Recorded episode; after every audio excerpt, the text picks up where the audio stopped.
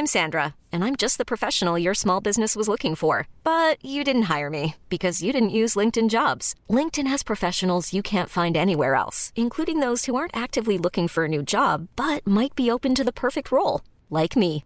In a given month, over 70% of LinkedIn users don't visit other leading job sites. So if you're not looking on LinkedIn, you'll miss out on great candidates like Sandra. Start hiring professionals like a professional. Post your free job on linkedin.com/achieve today. Muy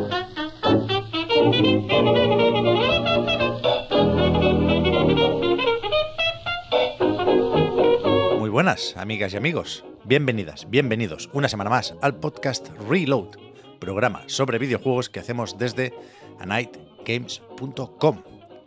Hoy estamos grabando un poco más tarde de lo normal. El, A las 5 de la mañana. no, el viernes, es 15 de septiembre, y lo hemos hecho así porque sospechábamos que podría haber efectivamente un Nintendo Direct y un State of Play, y nos apetecía comentarlos lo antes posible. ¿Qué pasa?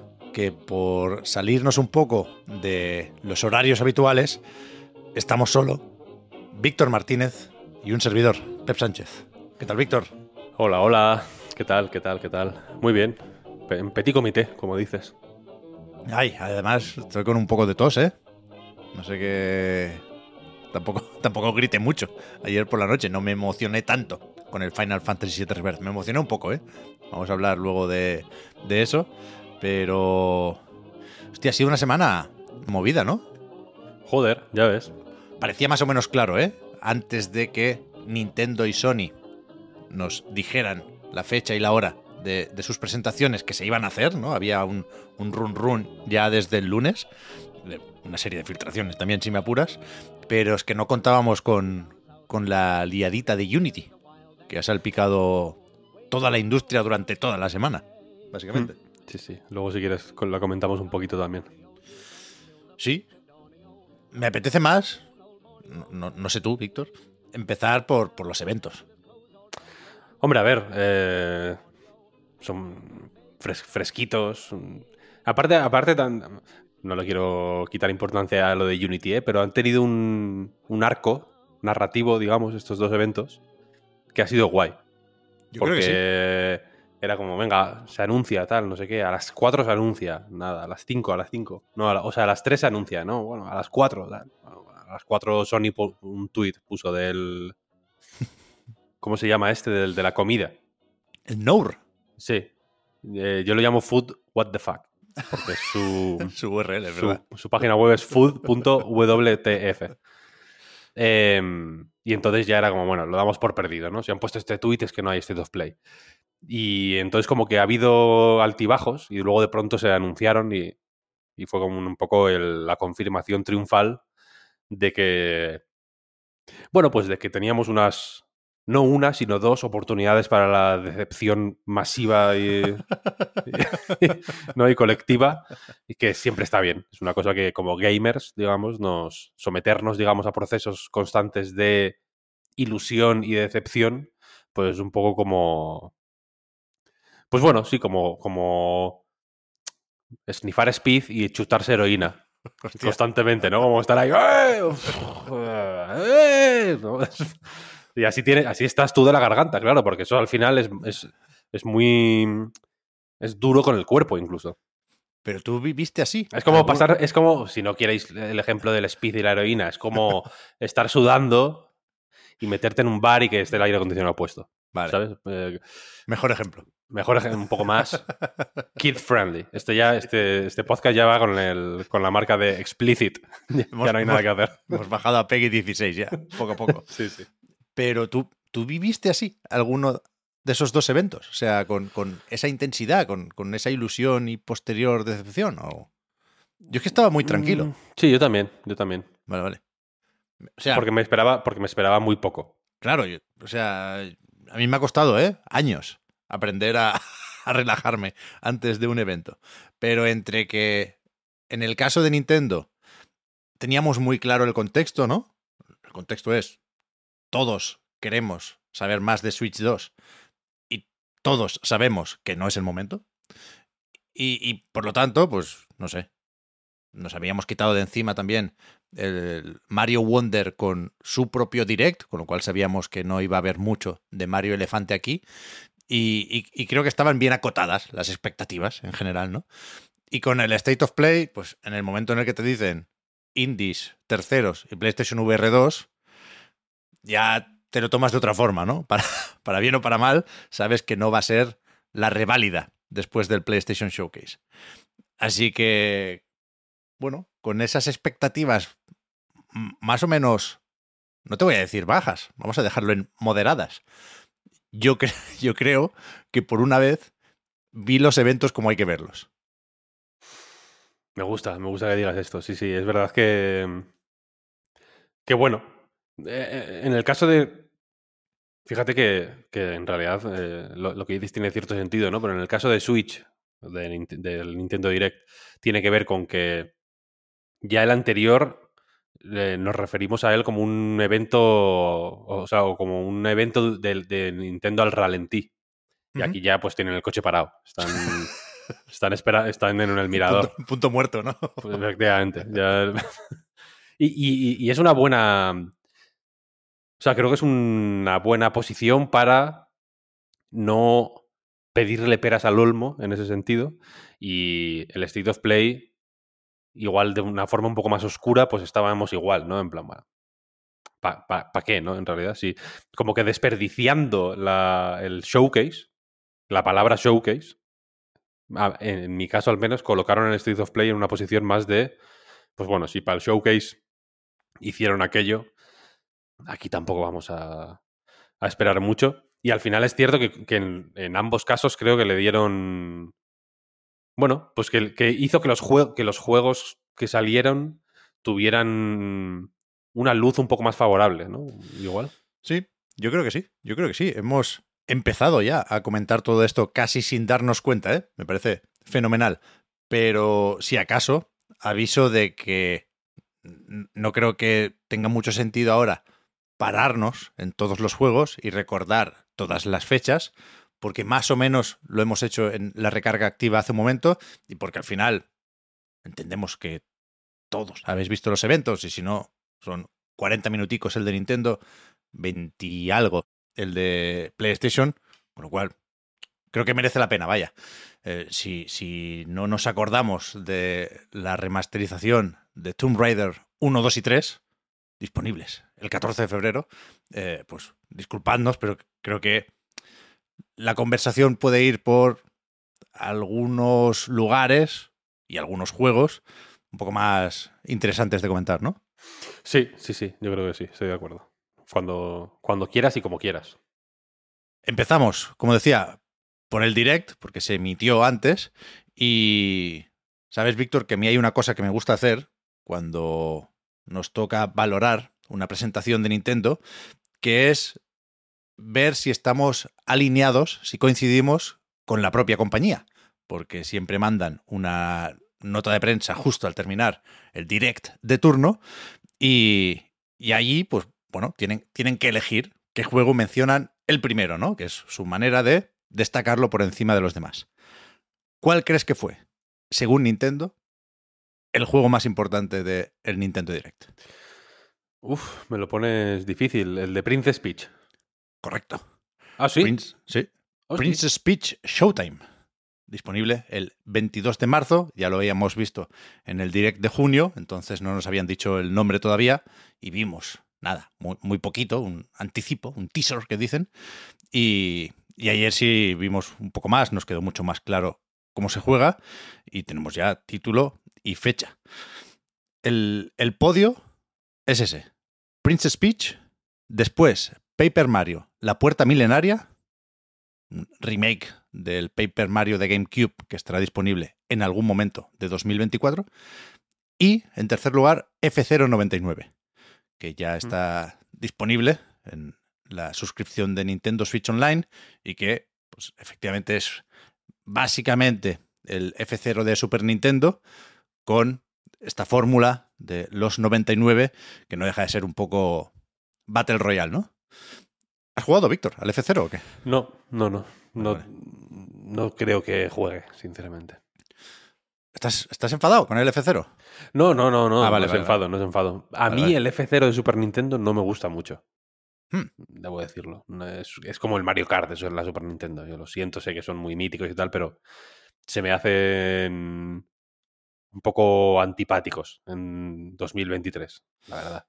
Ya. Y, y, y- y no voy a. y no, tampoco tengo muchísimo interés en este F099. Y no estoy enfadado, pero te voy a reconocer que tengo un poco de resquemor, igual.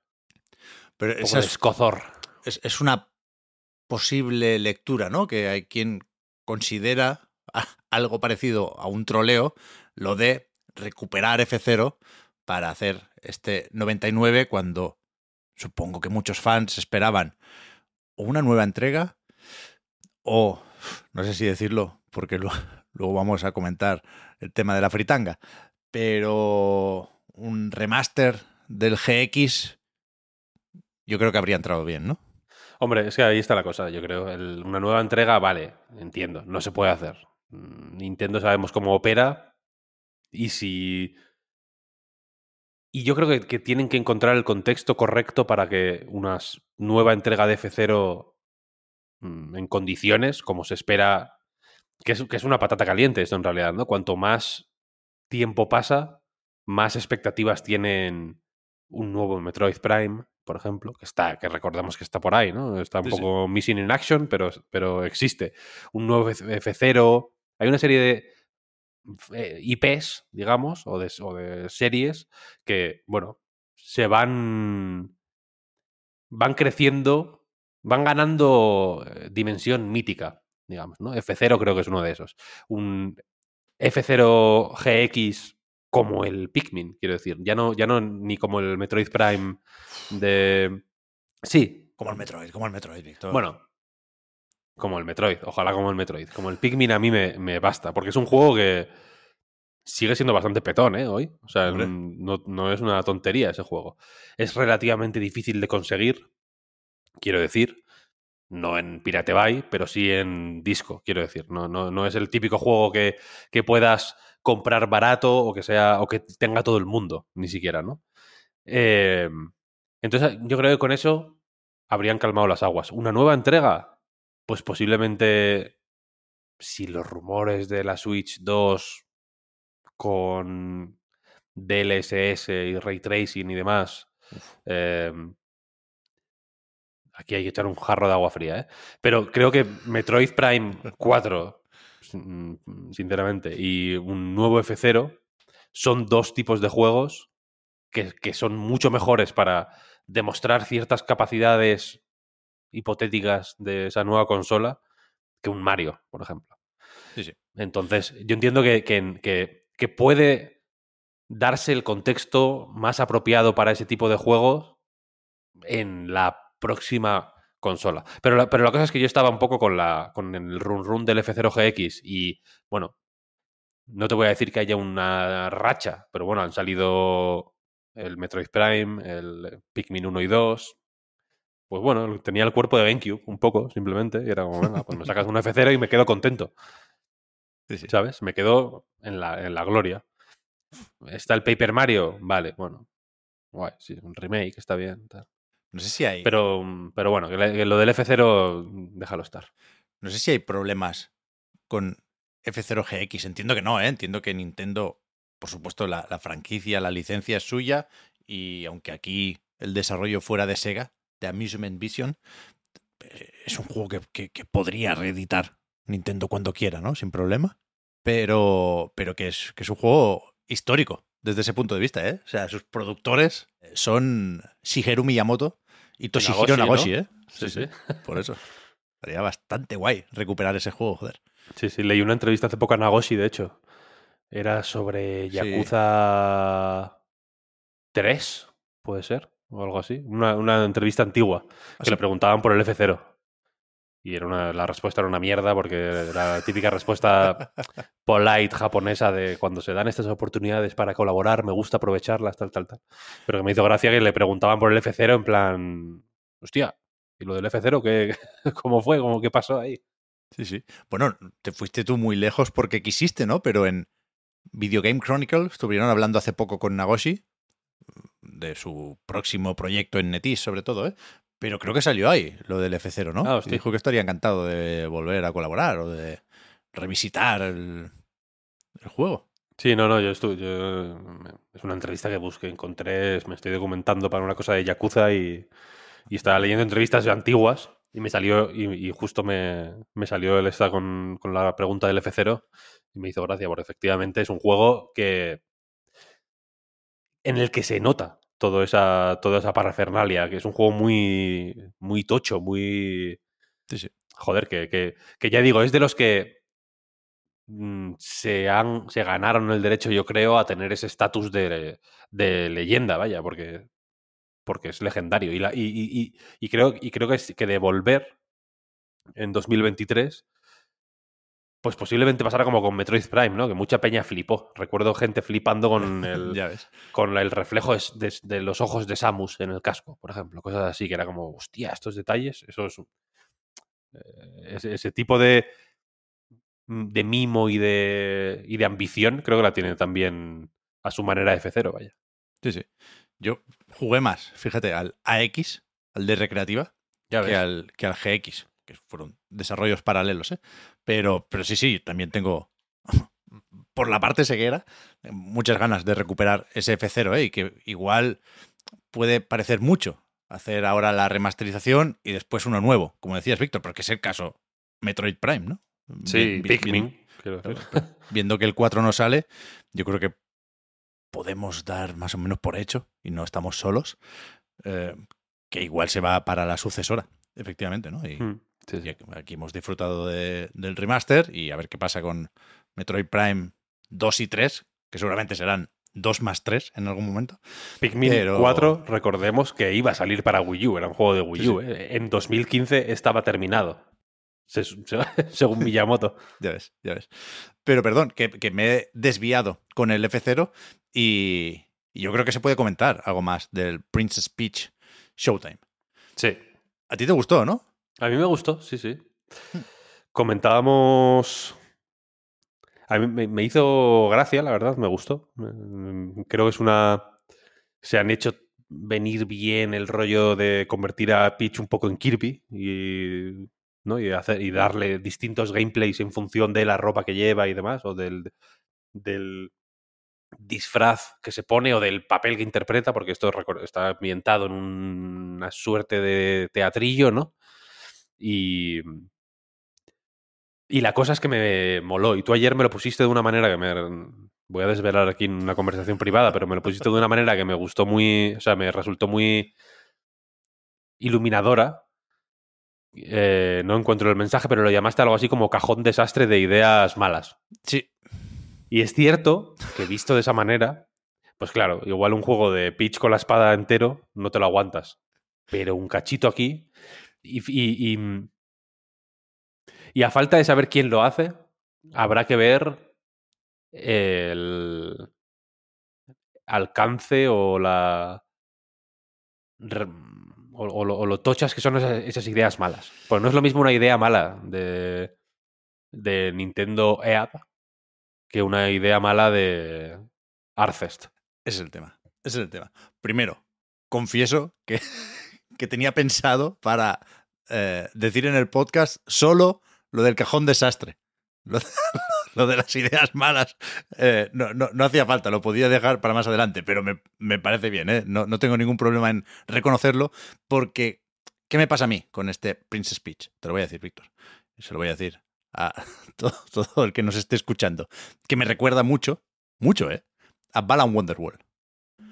Entonces, hay una cierta predisposición, ya digo, ¿eh? tú dices Kirby, yo digo Balan, Ya. a que... A que Tiene cierto encanto también, ¿no? Sí, Porque- sí, le, le veo ese cierto encanto. Eh, Balan Wonderworld es un juego al que yo le tengo mucho cariño. Me lo pasé, eh, el final me parece eh, verdaderamente emotivo, pero es un juego terrible, una cosa no, no quita la otra. Entonces, tengo esa cierta predisposición, que se me puede quitar fácilmente el 22 de marzo, que es cuando sale, y también veo esos aires de subcontrata. Que me toca un poco las narices, que sea tan difícil ver quién hace los juegos, ¿no? Porque en la eShop, por ejemplo, en la ficha solo pone quién lo distribuye. Y, y- y efectivamente puede pasar de todo aquí, ¿eh? Puede que sea un desarrollo interno de Nintendo. Me sorprendería, porque yo creo que el mensaje que nos están mandando es un poco. Estamos todos ya con la sucesora, pero podría ser. Si no es un estudio interno de Nintendo, pues hay varias opciones también, ¿eh? Puede que lo haga Arcest y dependerá de si tienen o no un buen día. Mm, lo veo difícil porque están también con el Sonic Superstars, que es un juego muy Arcest, ya lo comentamos en su momento. Ya. Pero puede ser Good Feel. O sea, Good Feel puede hacerlo muy bien, como lo, ha hecho con los últimos Yoshi, ¿eh? Sí, sí. Puede que sea también. Yo soy Next. muy fan de Goodfield, ¿eh? Déjame que te diga. Yo también, yo también. O sea, no, no me parecería una mala noticia para nada que este Princess Peach fuera un juego de Good Feel. Puede ser un estudio interno no japonés. Yo no descartaría que fuera Next Level, por ejemplo. Yo, yo le veo algo de occidental a este juego también. Y es verdad que Next Level están con Luigi's Mansion 2 HD, pero no creo que haya acaparado muchos recursos como no los acaparó seguramente el Mario Strikers, ¿no? Quiero decir que han tenido tiempo desde Luigi's Mansion 3. Pero no lo sé, no lo sé. No, no, no tengo pistas. Estoy perdido. Ya, ya, ya, ya. No sé qué decirte, tío. Es una. Supongo que aquí no queda más remedio que, que ver qué pasa. Lo, lo comentábamos también antes en la recarga activa que, el, que la. mm, Hay según qué juegos de serie B de Nintendo. Creo que Nintendo ya está efectivamente.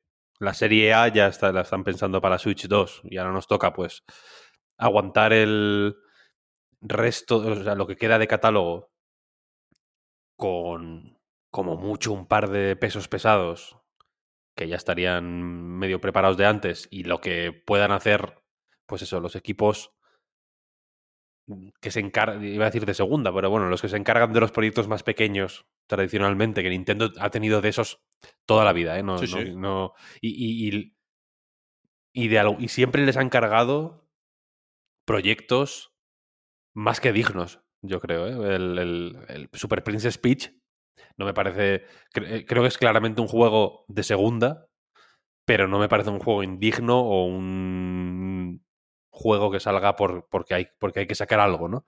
Creo que simplemente el. Pues bueno, es- está en la parte del calendario que, que le toca por circunstancias. Pero la cosa es que estos juegos un poco de segunda, que no te esperas mucho, que igual te interesan más, y esto en el caso de Super Princess Peach, mm, quizá, qui- qui- quizá ilustra bien lo que quiero decir, que te interesan más por el personaje que por el juego en sí, ¿sabes? Que, que aquí posiblemente la, el gimmick, por así decirlo, de que sea un juego protagonizado por Peach te pueda resultar atractivo de una manera más inmediata que, mm, que si te pones o- que no, no necesitas ponerte a investigar de qué va la cosa, quiero decir, ¿no? Eh, y luego sorprenden, ¿eh? Al final hacen un... Sorprenden como juegos individuales, quiero decir, y sorprenden, esto lo estuvimos hablando en el Discord de Anite esta semana, cuando los pones en fila todos. Que creo que a Switch le ha pasado un poco igual como le, como le pasa históricamente o como le ha pasado históricamente a Nintendo, le pasa que cuando pones en... Cuando haces la foto de... Del, del- del equipo completo, ¿no? Mm. De los catálogos enteros de cada consola. Pues hay juegos que, que solos no te aguantan un catálogo entero, pero todos juntos, como Pikmin, un poco, enganchan el lingote de oro al final, ¿eh? Sí, sí. Mira, has mencionado Super Princess Peach y he querido, como la propia Peach cuando se pone la ropa de detectivesca, ¿no? Ahí con la lupa. eh, claro, ahí puede haber una pista. Super Princess Peach es un juego de Tose, que es una Ah, mira. desarrolladora japonesa Sí, que, que es de esas que colabora en un montón de proyectos. Hay muchísimos títulos codesarrollados por Tose y que estoy viendo ahora en la Wikipedia que en 2022 tenía 630 empleados. Hostia. Quiero decir que por, po- por poder puede, ¿eh? Joder, pueden Mientras hacer lo que hace- les dé la gana, ¿no? Sí, sí. Mientras hace un Dragon Quest ahí para Square Enix, te puede hacer el Princess Peach Showtime también. Qué barbaridad. A ver, a ver, supongo que lo acabaremos sabiendo, ¿eh? Suelen tuitear las desarrolladoras. No, no, no es que no se les permita decir en qué juego trabajan, simplemente hay que respetar, supongo, unos timings. Y aparte de este Princess Peach, ¿qué podemos destacar, Víctor? El Paper Mario tú lo jugaste. Vi- ayer a mucha gente muy emocionada, porque creo que es más o menos... Este es el bueno. Claro, es que está, Es está- el Paper Mario. está muy asumido, ¿no? Que quizás con Origami King se remontó un poco, pero que hubo un proceso de casualización, perdonadme por el palabra, de, Paper Mario, ¿no? Simplificando los combates y haciéndolos cada vez más para todos los públicos de una forma que igual se pasaba de frenada. Y, y este es el que siempre se pone como ejemplo, efectivamente, cuando se discute en los foros y se dice, es que Paper Mario tiene que ser esto. Y, y ayer vi a mucha gente muy contenta en esos mismos foros. Hmm. Sí, sí, a ver, este es el Paper Mario guay. Es de los. Yo tengo una pequeña colección, tengo muchos juegos de GameCube, pero mm, muchos son muy malos, porque me los compré cuando era joven y compraba mucho en el game de segunda mano y mierda así. Compraba cosas absolutamente abominables. Entonces, en mi casa, eso los tengo en casa de mi madre. En mi casa tengo solo unos pocos. Tengo una pequeña colección de juegos que, me, que creo que son dignos y que me han marcado. Tengo el, el Eternal Darkness, por ejemplo. Tengo el Lost Kingdom, no sé si sabes cuál es este, de From Software. Un juego de suena, cartas. Un juego de cartas de From Software. Cágate lorito. Su- Yo no sabía ni que era de From Software hasta hace más o menos poco, pero en su día lo jugué mm, con, con pasión. Pero es el Dark Souls de los juegos de cartas. Es el Dark Souls de los juegos de cartas, efectivamente. Y, y tengo el Paper Mario, efectivamente. Porque es. A, mí de, de la época de GameCube, quiero decir, me, me, me volvió loco. Tiene una historia que me gustó que la destacaran de Peach con una especie de HAL 9000 que es, que es bastante guay. Las escenas de Peach, que son como intermedios que hay. Narrativamente es muy, muy, muy guay el juego, ¿eh? Y el remake parece bastante. bastante guay. Eh, pero sí, o sea, que, que entiendo la. Entiendo la. No, no sé cómo expresarlo. Entiendo la emoción y me parece eh, legítima y, y, y guay. Pero yo a esto le habría metido un. El tratamiento Pikmin 1 más 2 y tirando. Sí, hostia, se ve muy bien, ¿no? El, Se ve guay, ¿El se ve guay. O sea, es un. es un- no es. Es un remake, remake, quiero decir, ¿no? Es Sí, una sí, cosa en condiciones. Pero Porque- no. que, se- que- que se gusta, vaya, ya se veía muy bien el Origami King, ¿eh? Suele hacer muy bien Nintendo lo de los materiales, ¿no? El papel es muy papel. Y, y y aquí parece que iba la cosa un poco más allá con el tema de la iluminación y los reflejos incluso. A mí me me pareció muy guay el tráiler. Sí, sí, sí, es guay, es guay. Sí, sí. Pero es verdad que siendo esto el One More Thing o el anuncio final del Nintendo Direct, está claro cuál es el debate, ¿no? Que sale de esta presentación. Insisto, siendo muy conscientes de que Nintendo Switch está en el momento del ciclo en el que está, que es el último, ¿no? Todavía tiene pilas, todavía vende mucho. No, no, no hace falta recordarlo, te diría, pero eh, falta poco para la siguiente consola de Nintendo. Se habla más, te diría, de la siguiente consola de Nintendo que de la actual, ¿no? Y, en- y en ese sentido, cuidado. Estando yo eh, gratamente sorprendido, porque era, lo sabéis, uno de esos cenizos que daba por hecho que después de Tears of the Kingdom nos esperaba un páramo. eh, Mario Wonder me pareció una sorpresa muy grata, precisamente por eso. Y aunque seguramente no hay más anuncios tan divertidos como Mario Wonder, sí es evidente que el catálogo de Switch pues irá recibiendo incorporaciones hasta que llegue la sucesora, ¿eh? sea eso cuando sea. Pero no sé si Nintendo se está pasando con los refritos. De nuevo, perdón por usar esta palabra, pero me parece lo bastante graciosa como para eh, usarla un poco más de lo que debería. Por supuesto, no es lo mismo recuperar un Super Mario RPG o un Paper Mario, que son juegos muy queridos y que por lo tanto se habían eh, pedido, ¿no? Que eh, traer de vuelta Mario vs. Donkey Kong con un remake del juego de Game Boy Advance que me atrevería a decir que había pedido poca gente. Es decir, si, si, si efectivamente llenas el espacio entre Switch y Switch 2 de una forma muy comprensible, ¿eh? con juegos entre comillas menores, hostia, el Mario vs. Donkey tenía que ser nuevo. Mm, a ver, pues, probablemente, ¿no? O sea, no, en el sentido de que la... Mm, se pierde la oportunidad de... Pues bueno, de, de hacer algo medianamente creativo, ¿no? Aquí entiendo que es para ajustar costes nada más, ¿no? es para ahorrarse diseño de niveles, básicamente, ¿no? En realidad. Sí, sí, sí. No tiene mucha más explicación, quiero decir. Se pueden hacer. Se puede hacer un Mario versus Donkey Kong al año, si quieres, en realidad, ¿no? Y que estén todos bien. Entonces es cierto que la. Que bueno. Es un, pero es un tipo de. Yo a, esto no lo, yo, a esto no lo llamaría refrito, en tanto que es un remake con todas las de la ley, ¿eh? que es un juego de la puta Game Boy. No es un. Sí. O sea, que, para, que para hacer que llegue a tener el aspecto que tiene el Mario versus Donkey Kong de Switch, hay trabajo, ¿eh? No es solo. No, es solo poner la sartén y, refreír un poquito. Hay que hacer un. Es un curro. Es, es un curro suficiente como para que digas, coño, pues haz otro, ¿sabes? Nadie, yo creo que nadie recuerda, está en su casa y le viene de pronto, ¿no? Está ahí en la.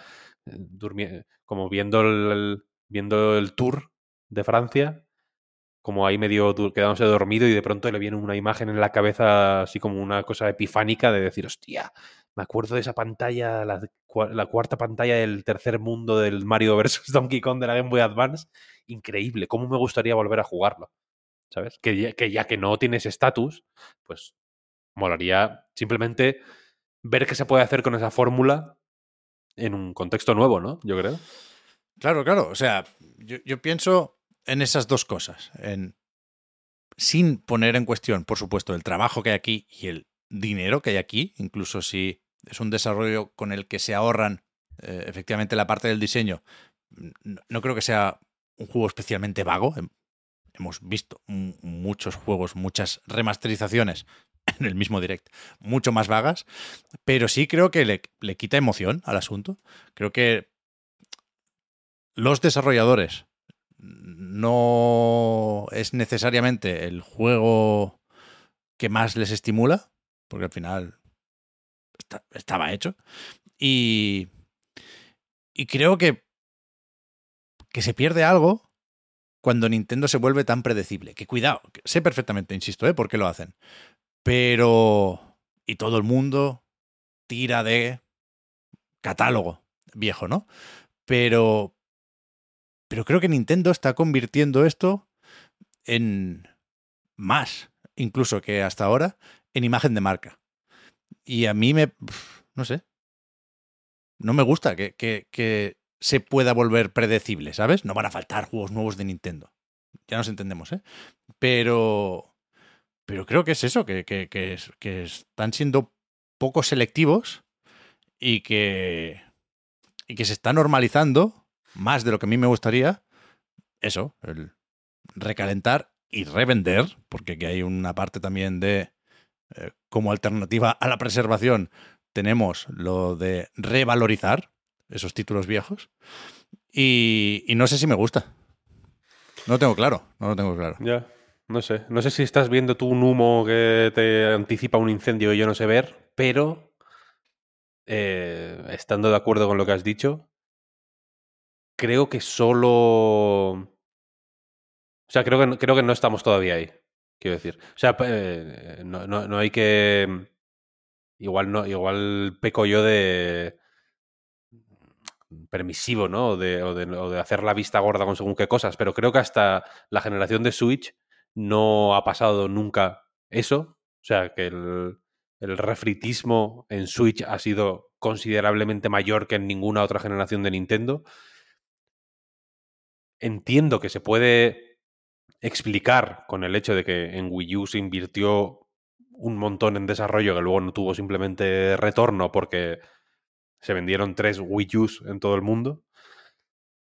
Y entonces entiendo que, bueno, pues han aprovechado, ¿no? Guay, perfecto. los, eh, el otro día estaba repasando los juegos más vendidos de Switch. Em, los juegos más vendidos de Switch, vaya, desde su lanzamiento. Y hay una cantidad de refritos sorprendente. Que creo que si te pones a los, los de Wii no es igual, ¿sabes? En Wii U nadie sabe lo que pasó. Eh, pero creo que la siguiente generación, por ejemplo, ya pensando en estos términos, ya no se puede hacer eso, quiero decir. Que Switch es un... O sea, el ecosistema Switch es perfecto para el refrito. Sí, sí, está claro, está claro, está claro. Pero, pero la siguiente ya va a ser como, hostia, si es si que ya, ya, no se va a poder. Primero porque los. No se va a poder hacer tanto refrito, primero porque los refritos que ya hay a priori, si se respeta la retrocompatibilidad, ya están hechos. Quiero decir, ya se pueden hacer. Y, y, ya no tienen tanto que. O sea, eh, eh, tienen que entrar en un terreno de refrito que ya son los tappers que hay en el fondo, olvidados, ¿no? que, es que igual tienen mo y todo.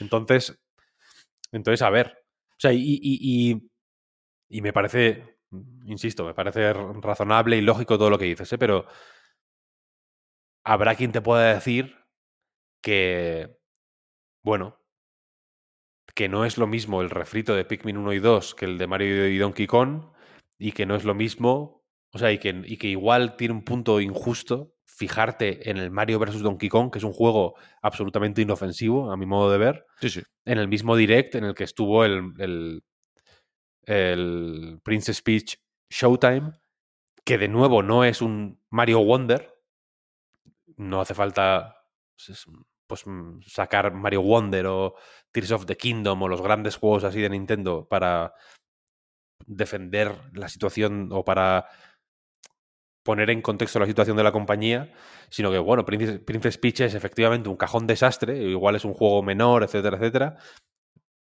pero bueno, es un juego digno. Quiero decir que, Nintendo evidentemente tiene X líneas de trabajo, que posiblemente eh, el equipo que haga Mario vs. Donkey Kong, pues puede que sea un equipo joven o un equipo B, simplemente, y que le pongan este tipo de encargos únicamente para, yo qué sé, demostrar la solvencia que pueden tener, ¿sabes? Está claro. Si podéis hacer esto, no tenéis que inventar nada. Coged esto y hacedlo para la Switch. Si lo podéis hacer, eh, pues el siguiente proyecto igual es otra cosa. Vete a saber, ¿no? y creo que se ven con cierta claridad. Si, si quieres ponerlos en ranuras, ¿no? En plan, la ranura de los juegos tochos. En plan, eso, el Mario Wonder, el Mario Odyssey, el, Breath of the Wild, el Tears, of the Kingdom, los juegos Pikmin 4, los juegos mm, consistentes, ¿no? Luego, eh, y luego ahí las, pues, según vas bajando, digamos, las ranuras de los juegos, pues más o menos relevantes para Nintendo. Y creo que el Mario vs. Donkey Kong es no voy a decir que irrelevante, pero desde luego tiene una. Tiene una, un peso dentro del gran esquema de las cosas de Nintendo. Que igual con rellenar estos cuatro minutillos del direct ya han cumplido con el 30% de sus responsabilidades, ¿sabes? ya ves.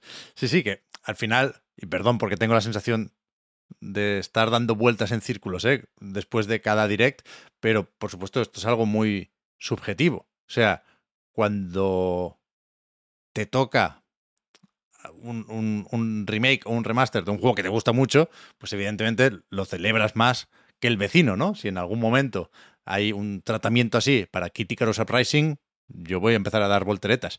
Eh, lo de Another Code me parece muy chulo.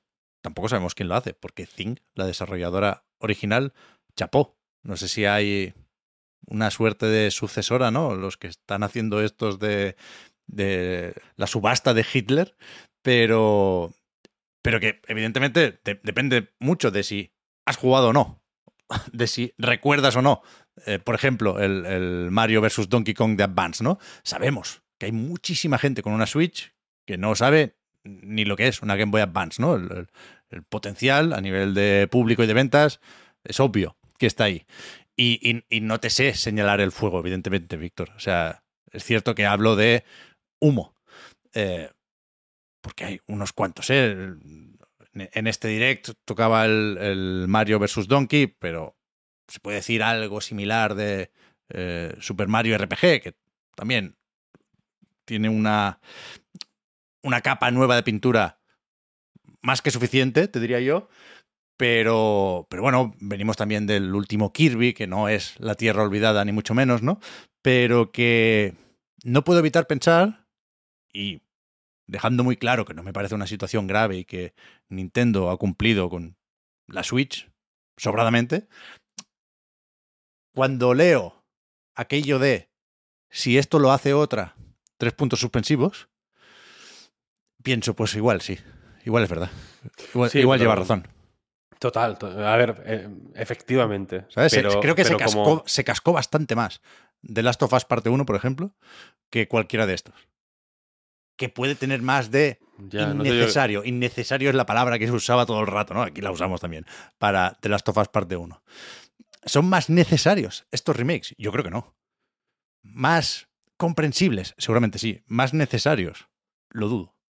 Seguramente, seguramente, y lo entiendo, ¿no? Y, y, eh, y creo que es una figura retórica muy útil y que se, y se hace venir muy bien, ¿no? La de si lo hiciera otro, nadie hablaría de esto, pero es, es tan útil porque es igual de vistosa, igual de mm, agradable de decir, ¿no? De, o de escribir. Se te llena la boca, ¿no? Te chispeas como un petaceta para la boca, es como decir lo de si mi abuela tuviera ruedas sería una moto. Porque al final, claro, eh, y si, y- si- tú imagínate que Star, Star Wars, ¿no? Star Wars episodio... ¿Cuál era el de JJ Abrams? ¿Siete? El 7, correcto. Tú imagínate que no fuera Star Wars, ¿no? Y que, y que, y que fuera de detectives y que estuviera ambientado en, en Detroit y, que, ¿no? y que tuviera un presupuesto de 500 mil dólares. Pues, pues, bien. pues sería, pues no sería Star Wars, efectivamente. Claro que nadie la vería, quiero decir. No, no estamos hablando de eso. ¿Sabes? No estaría en un Nintendo Direct. No, no sería. eh, ¿Entiendes lo que quiero decir? Es un callejón sin salida. Sí. Eh, evidentemente, si, si Super Prince, si Princess Peach Showtime se llamara Balan Wonderwall, pues correría la misma suerte de Balan Wonderwall, efectivamente. Me lo compré en el Carrefour por en la 10 cárcel. me lo compré- me- efectivamente, su creador acabaría en la cárcel y yo me lo compré en el Carrefour por 10 euros porque me hizo gracia que venía la puta cita de cierto encanto de Vandal en la, en la contraportada. Quiero decir, esa, ¿entiendes? Es que no hay. eh, pero la situación es la que es, quiero decir. Sí, sí, Pues, está claro. pues, eh, lo que hay que hacer, que creo que es lo que hace la mayoría de la gente, al final la- el discurso es una cosa y la realidad es otra, ¿no? Eh, la mayoría de la gente ya hace eso, que es ignorar estos juegos. Simplemente el Donkey Kong este va a vender como mucho un millón si, si, si le viene a ver la Virgen. Y a, y a otra cosa mariposa, quiero decir. Y, a- y- y- y ya digo, y habrá cumplido sobradamente con su. con su cometido. ¿Sabes? O sea que al final son juegos que no tienen. El, el- el- el Last of Us. El Last of Us tenía un punto de innecesario y un punto de. mm, eh, había que hacerlo. También, ¿sabes? Por la serie, por probar PlayStation 5, ¿no? Por, Sí, sí. eh, eh, tenía, pues sí, bueno, cada, ca- cada juego tiene su, su punto necesario y su punto de innecesario, según el contexto que, en el que tú lo veas, ¿no? Si te la pela la serie de HBO de The Last of Us, pues eh, entonces entiendo que The Last of Us parte 1 lo ves de otra manera. Pero ya digo, no, no sé, a mí me cuesta mucho... eh, me cuesta mucho hablar de necesidades y de y de si esto lo hiciera otro no le haríamos ni caso porque eso depende de si conoces tú al otro o no Sí, ¿sabes? sí, sí, está claro. me dicen no mira es que el, el Princess Peach si lo hiciera yo qué sé voy a decir From Software From Software ya le conoce todo el mundo pero si lo hiciera X estudio mm, no le haríais ni caso. O sí, igual, igual nos encantaría. Si lo hiciera Doinksoft, que vamos a ver luego el Gambrella. Tiene, bueno, tiene un punto de Princess Peach, ¿no? Con el paraguas y todo. Sombrilla ahí, puede ser, claro. si lo hiciera Doinksoft no, no le haríais ni caso. Pues igual le haríamos más caso, vete a saber, ¿sabes? No lo sé. Que, al final, por encima de cualquiera de estas consideraciones está el hecho de que es una opción, que es bueno que más gente pueda comprar más juegos y que nadie te obliga ¿eh? a, hacerlo, por supuesto. Pero ah, a mí sí me parece que está ahí esa sensación, desde siempre, ¿eh? de, que, de que están tensando un poco la cuerda. Quiero decir, Luigi's Mansion 2 HD. HD se llama, ¿eh? Una de dos. Una de dos. O lo pones al nivel de Luigi's Mansion 3, el juego con mejores gráficos de la historia, o, o haces Luigi's Mansion 1 más 2, que ya lo tienes también el 1 en 3DS, ¿eh? es el, mismo tratamiento. Entonces, bueno, Evidentemente, hay que, tener en cuenta que hacen esto porque pueden, ergo, si lo quieres ver así, se lo han ganado. Pero siempre es muy fácil encontrar una forma mejor para el usuario, que al final es lo que debería interesarnos, de hacer las cosas. Desde luego, ahí, desde, ah, quiero decir, ahí te doy la razón, desde luego. Y ya, si quieres, concluimos y pasamos a la, State of Play. Eh, desde luego no es la Nintendo no están sudando, no se les ve sudando, quiero decir. No es en plan, lo estamos, estamos dando el FUA, el extra. Al revés, efectivamente, Luigi's Mansion 2 HD, que durante unos meses se llamó la versión en alta definición de Luigi's Mansion 2 o algo así, lo han, lo han, lo han resumido. Estaban, no, el nombre provisional era ese y han decidido rematar la guinda del pastel era ponerle un HD, simplemente. Em, desde luego, desde luego. ¿Qué es porque se lo han merecido? Depende del tipo de mérito que tú esperes. Yo creo que no se lo han merecido. Sinceramente, si, si, quieres que te hable con, la, el corazón en la mano, yo creo que no se lo han merecido. El mérito que tienen es que la Switch ha vendido como churros. Si, si piensas que el mérito es vender mucho, entonces se lo han merecido más que nadie. Si crees que el mérito es otra cosa, yo creo que no están ahí, personalmente. Porque efectivamente podrían haber dado mucho mejor uso a muchas de sus marcas más míticas, podrían podrían haber hecho menos tonterías con Bayonetta 3, por ejemplo, con Metroid Prime 4, podrían haber hecho menos tonterías con muchos de los refritos. No sé, creo que hay una, hay una serie de maquinaciones internas que no sabremos jamás, mm, porque es Nintendo y es Japón y, hay menos. supongo que Jason, Jason Schreier no tiene topos ahí dentro, pero tiene que haber pasado de todo y no bueno en, su, en Nintendo en estos años, porque retro. Mm, vaya usted a saber qué, qué carajo están haciendo. Porque supongo que efectivamente los equipos que están haciendo el mm, Mario vs. Donkey Kong o el Luigi's Mansion 2 HD no estarán pasando su mejor momento o no estarán gozando de la experiencia pura de estar trabajando en Nintendo, entre otras cosas, ¿no? O igual la experiencia pura de estar trabajando en Nintendo, ¿no? El, Dream, Living the Dream, es hacer refritos, vete a saber, no lo sé.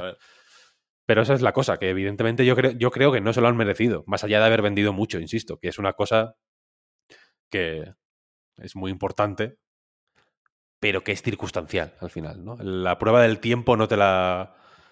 No, según qué cosas no te la aguantan por mucho que hayan vendido.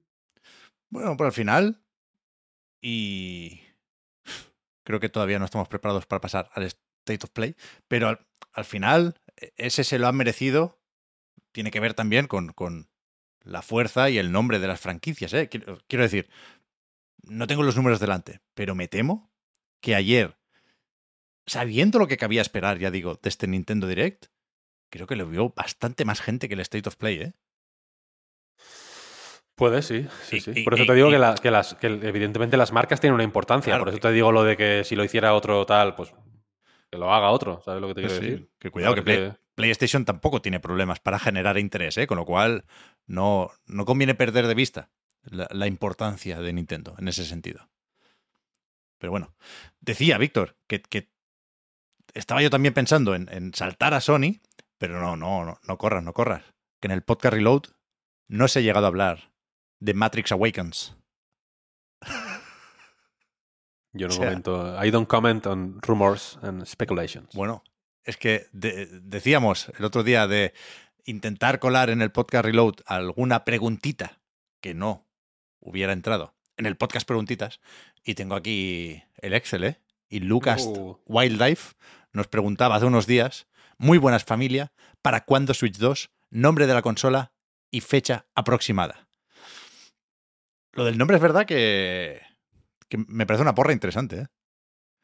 Creo que Super Switch tiene más fans de los que debería. De los que merece, ¿no? Y, y yo estoy por Switch 2, ¿eh? Switch 2 y ya. Simplifica, tío, un poco, ¿no? Sí. Creo que Switch es así de importante y creo que de esto hablaba Kyle Bosman el otro día también, ¿eh?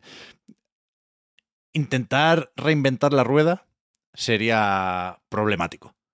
Con lo cual, un, un poco como lo de Luigi's Mansion, ¿no? La manera de convertir la versión con gráficos mejorados de Luigi's Mansion 2 en Luigi's Mansion 2 HD es la misma que pasar de la sucesora de Switch a Switch 2.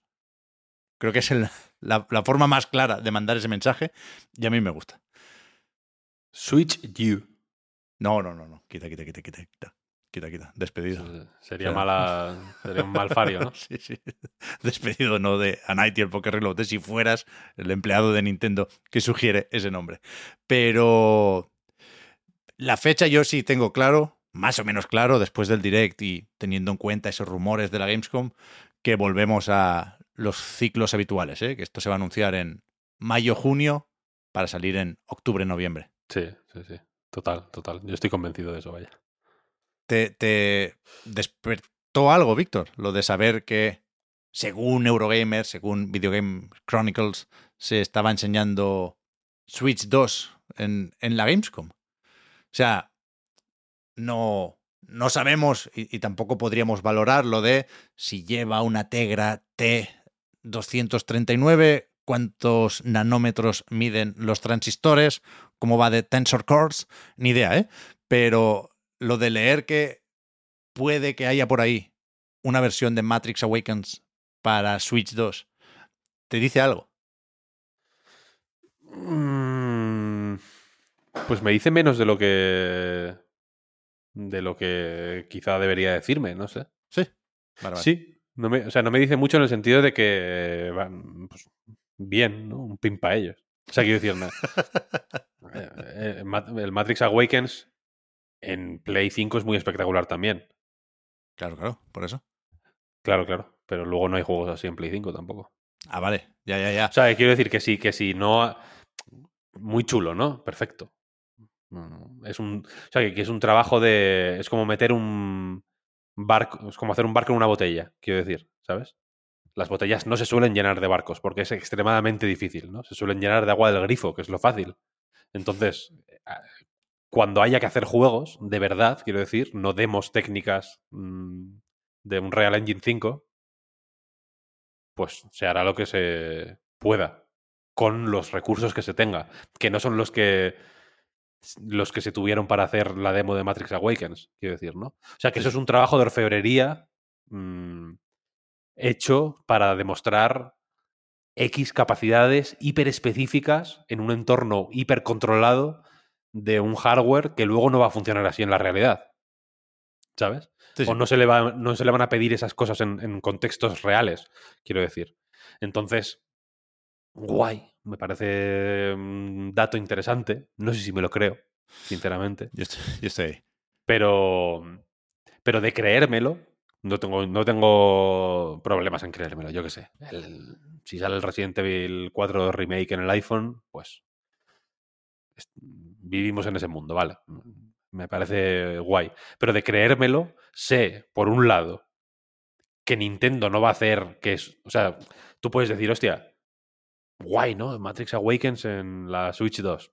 Correcto, te lo crees, ¿no? En ese momento.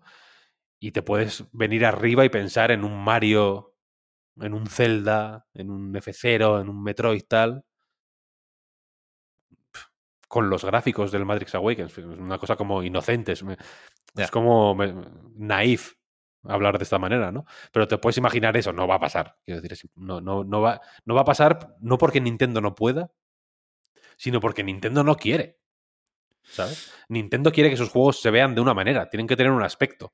Posiblemente el Mario Wonder se podría ver de otra forma, quiero decir, podría tener quote unquote mejores gráficos, pero no, pero no, no tiene que tenerlos, ¿no? Es- es- los, los gráficos de Matrix Awakens son, son amenazantes. ¿Sabes? No, Sí, sí. no quieres, no quieres interactuar con eso el tiempo que interactúas con un juego de Nintendo. Los gráficos de Pikmin 4 son lo más parecido a Matrix Awakens que necesitamos. Unreal también, ¿eh? Por eso, por eso. Es Unre- Unreal Engine. Entonces, creo que dice X cosas sobre lo que, sobre la, la, la- la diana a la que están apuntando, digamos, con el hardware. Pero no creo que diga mucho más. ¿Sabes? Y que se esté enseñando en la. Que se, o que se enseñara en la Gamescom, pues guay. Me lo, me lo creo. Porque si. Yo también creo que octubre, noviembre es una ventana de lanzamiento más o menos razonable, más o menos realista pues habrá que ir apañando esos meses, quiero decir. Tienen Sí, sí. que ir viendo qué juegos salen de lanzamiento con la consola, tienen que ir apañando las, los primeros dos, tres meses, no sé. Sí, Pues, pues guay, nor- normal, quiero decir, que se, que se enseñe. No tiene, no tiene que ser ni, eso lo decía Postman también, vaya, no tiene que ser ni, ni, la, ni la consola Claro. real, puede Claro. ser un, un ordenador, ¿sabes? Sí, sí. De hecho, Con- seguro que, que la esconden, ¿eh? Pensando en la información que daban, ya digo, Eurogamer.net y Video Game Chronicles, es fácil imaginar que, que no había un- una Switch 2 ahí, ¿no? Porque no. La- las noticias no incluyen descripciones de ningún hardware. Con lo cual, pues será una demo técnica funcionando en un ordenador con especificaciones parecidas o estaba encerrado en, un cajón el cacharro. Pero, pero hostia, yo, yo sí reconozco que, aunque me cuesta creer lo de Matrix Awakens, estoy muy dispuesto a dejarme llevar. Porque me hace mucha ilusión este viaje hacia Switch 2. Por, porque es Switch, porque es Nintendo, porque cuesta un poco imaginarla, pero también porque es un viaje hacia una nueva consola. ¿eh? Me parece ilusionante siempre. Pero decía una cosa eh, Richard Ledbetter en el podcast de Digital Foundry, que creo que es totalmente acertada, ¿no? Que imagínate que para describirte la Switch, cuando todavía no la has visto ni probado, alguien te dice, sí, sí, es, es una, una portátil o una consola híbrida, y, y yo vi eh, funcionando ahí The Witcher 3. ¿Sabes? Es cierto, existe The Witcher 3 para Switch. Pero si no te dicen nada más, tú te imaginas Sí, sí. Eh, te- te seguramente el, de Witcher PC. 3. Claro, te imaginas el de PC, ¿no? Y no es ese, el Witcher 3 de Switch. Con Matrix Awakens puede pasar algo similar. Sí. Cuidado, o sea, se llega a insinuar que no, que DLSS a tope, ray tracing, una calidad gráfica impensable hace dos días, creo yo, pero, pero sin, sin llegar a hacerme más ilusiones de la cuenta, sí creo que puede ser positivo eh, que haya tanta, tanta, tanta, tanta distancia entre los rumores y el umbral para la decepción. ¿Sabes? Hay un espacio muy grande entre Switch 2 puede mover Matrix Awakens y Switch 2 no tira. ¿Sabes? Entonces, si, cae- si caemos ahí, llegado el momento, a mí me parece bien. Yo estoy bastante a tope con esto, ¿eh? sabiendo lo difícil que es hacer un hardware portátil por temas de batería, de precio, etc. Y en ese sentido, pues, pues ¿por qué no? Puede ser decisivo, le puede ir especialmente bien a Nintendo lo de ir de la mano de Nvidia, ¿no? A diferencia de lo que pasa con Xbox y PlayStation, pero también con Steam Deck y Rock Ally, ¿no? Por ejemplo, todas esas tienen tecnología de AMD, que a falta de, ver qué nos cuenta con su FSR3, creo que hay una diferencia considerable ahora mismo entre los fabricantes, ¿no? Y es evidente que no le va a meter aquí Nvidia una 4090 en miniatura, ¿no? Pero, pero hay cosillas como el DLSS que, que eso, que pueden sorprendernos, vaya. De hecho, y, y ya acabo, perdón, podéis imaginar que le he estado dando unas cuantas vueltas a todo esto. El otro día pensaba que igual la demo técnica de Matrix ni siquiera la enseñó Nintendo. ¿Sabes? Podría ser cosa de Unreal o de Nvidia que quisieran enseñar ellos también lo, que podían hacer con, con, Switch 2, ¿no? Eso explicaría, la justificación en mi cabeza es, es, un poco esa, que no se mencionara en el artículo de Eurogamer, ¿no? Igual sus fuentes solo vieron el Breath of the Wild en, efectivamente, una presentación de Nintendo y, en Video Game Chronicles hablaron con alguien más que también había ido a la presentación de, de Matrix Awakens en, en, otro sitio, ¿no? Pero me, me, me, me animó que se hablara de Matrix Awakens y me animó también que se hablara de Breath of the Wild a 4K 60 frames, ¿eh? Que no quiere decir que vayan a sacar otro refrito ahí. O sí. O sí, eso te iba a decir.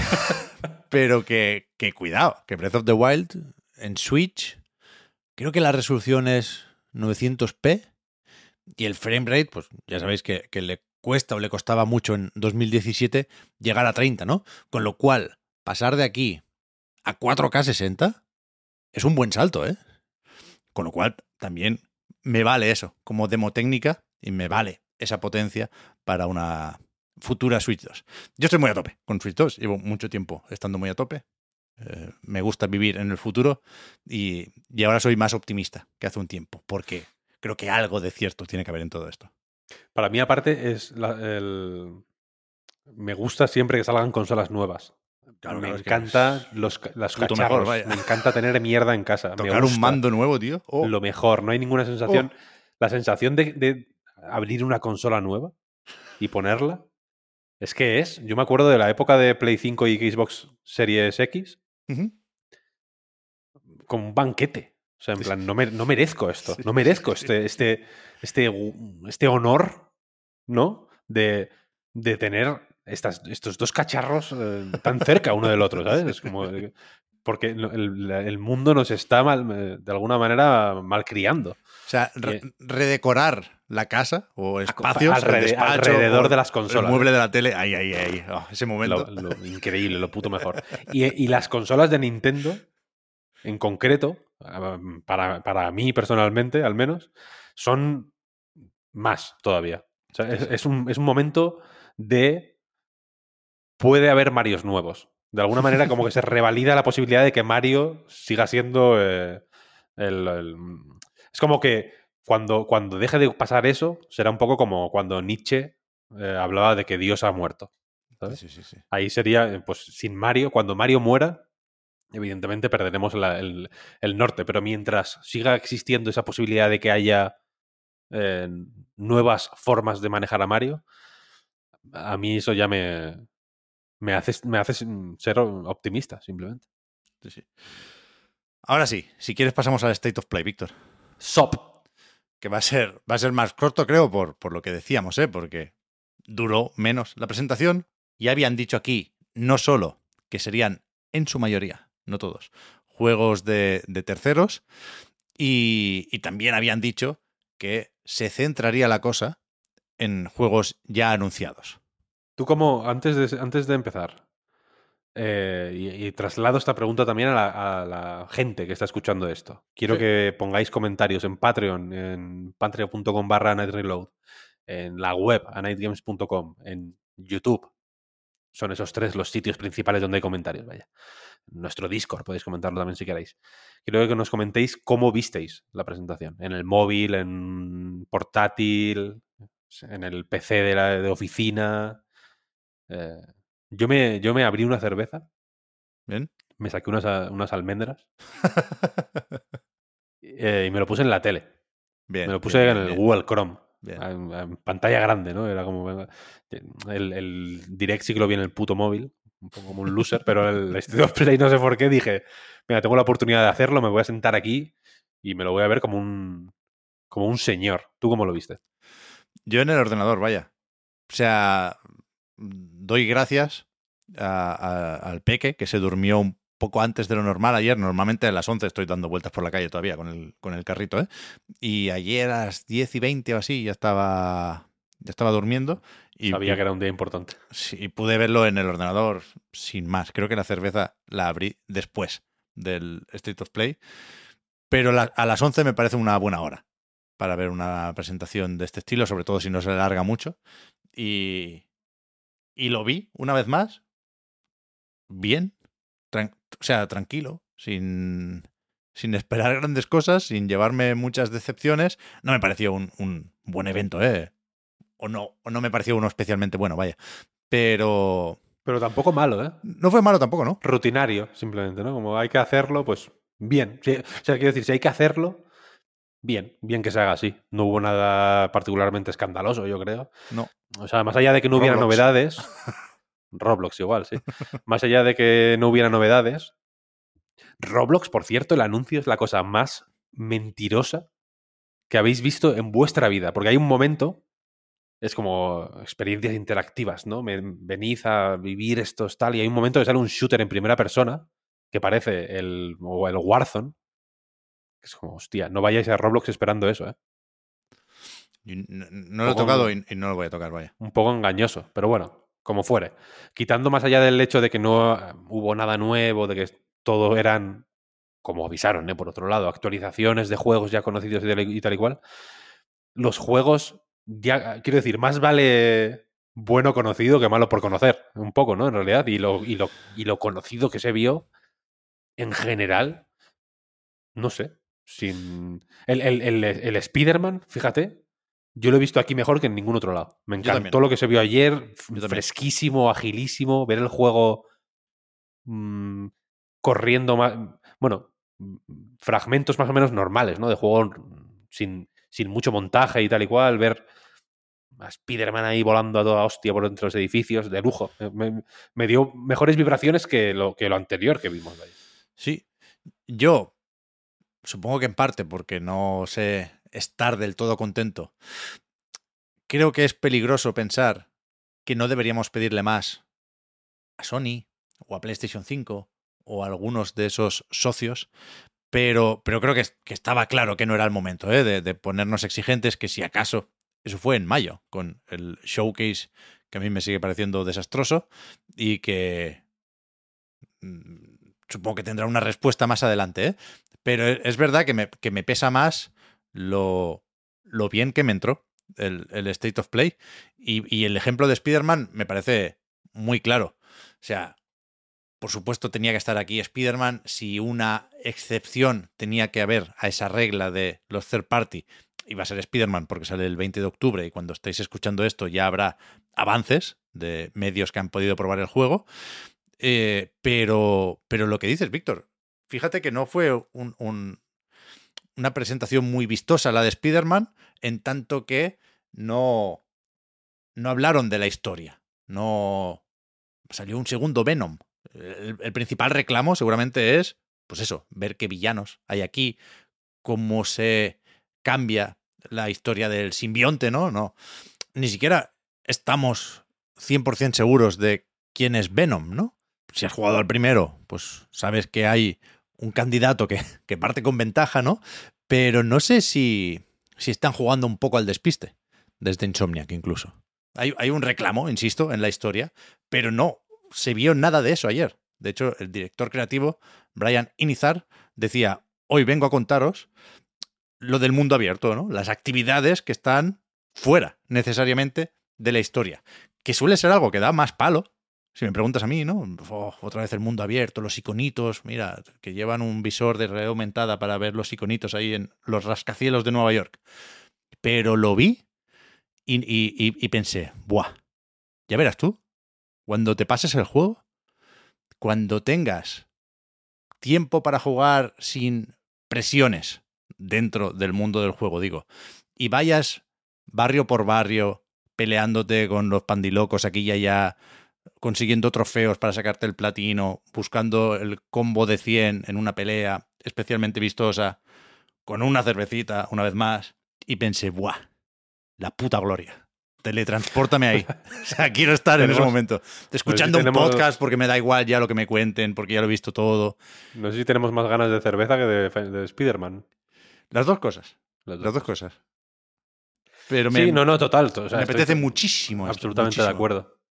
Sí, sí. Es que es. mm, Sí, es, muy, es un juego muy. Lo que se vio ayer es muy apetecible, es muy de ese rollo que dices, efectivamente. De. Sí, de, de, hacer paranoias. Sí, sí, es verdad. Sí, el, a, mí, el Spider-Man 1.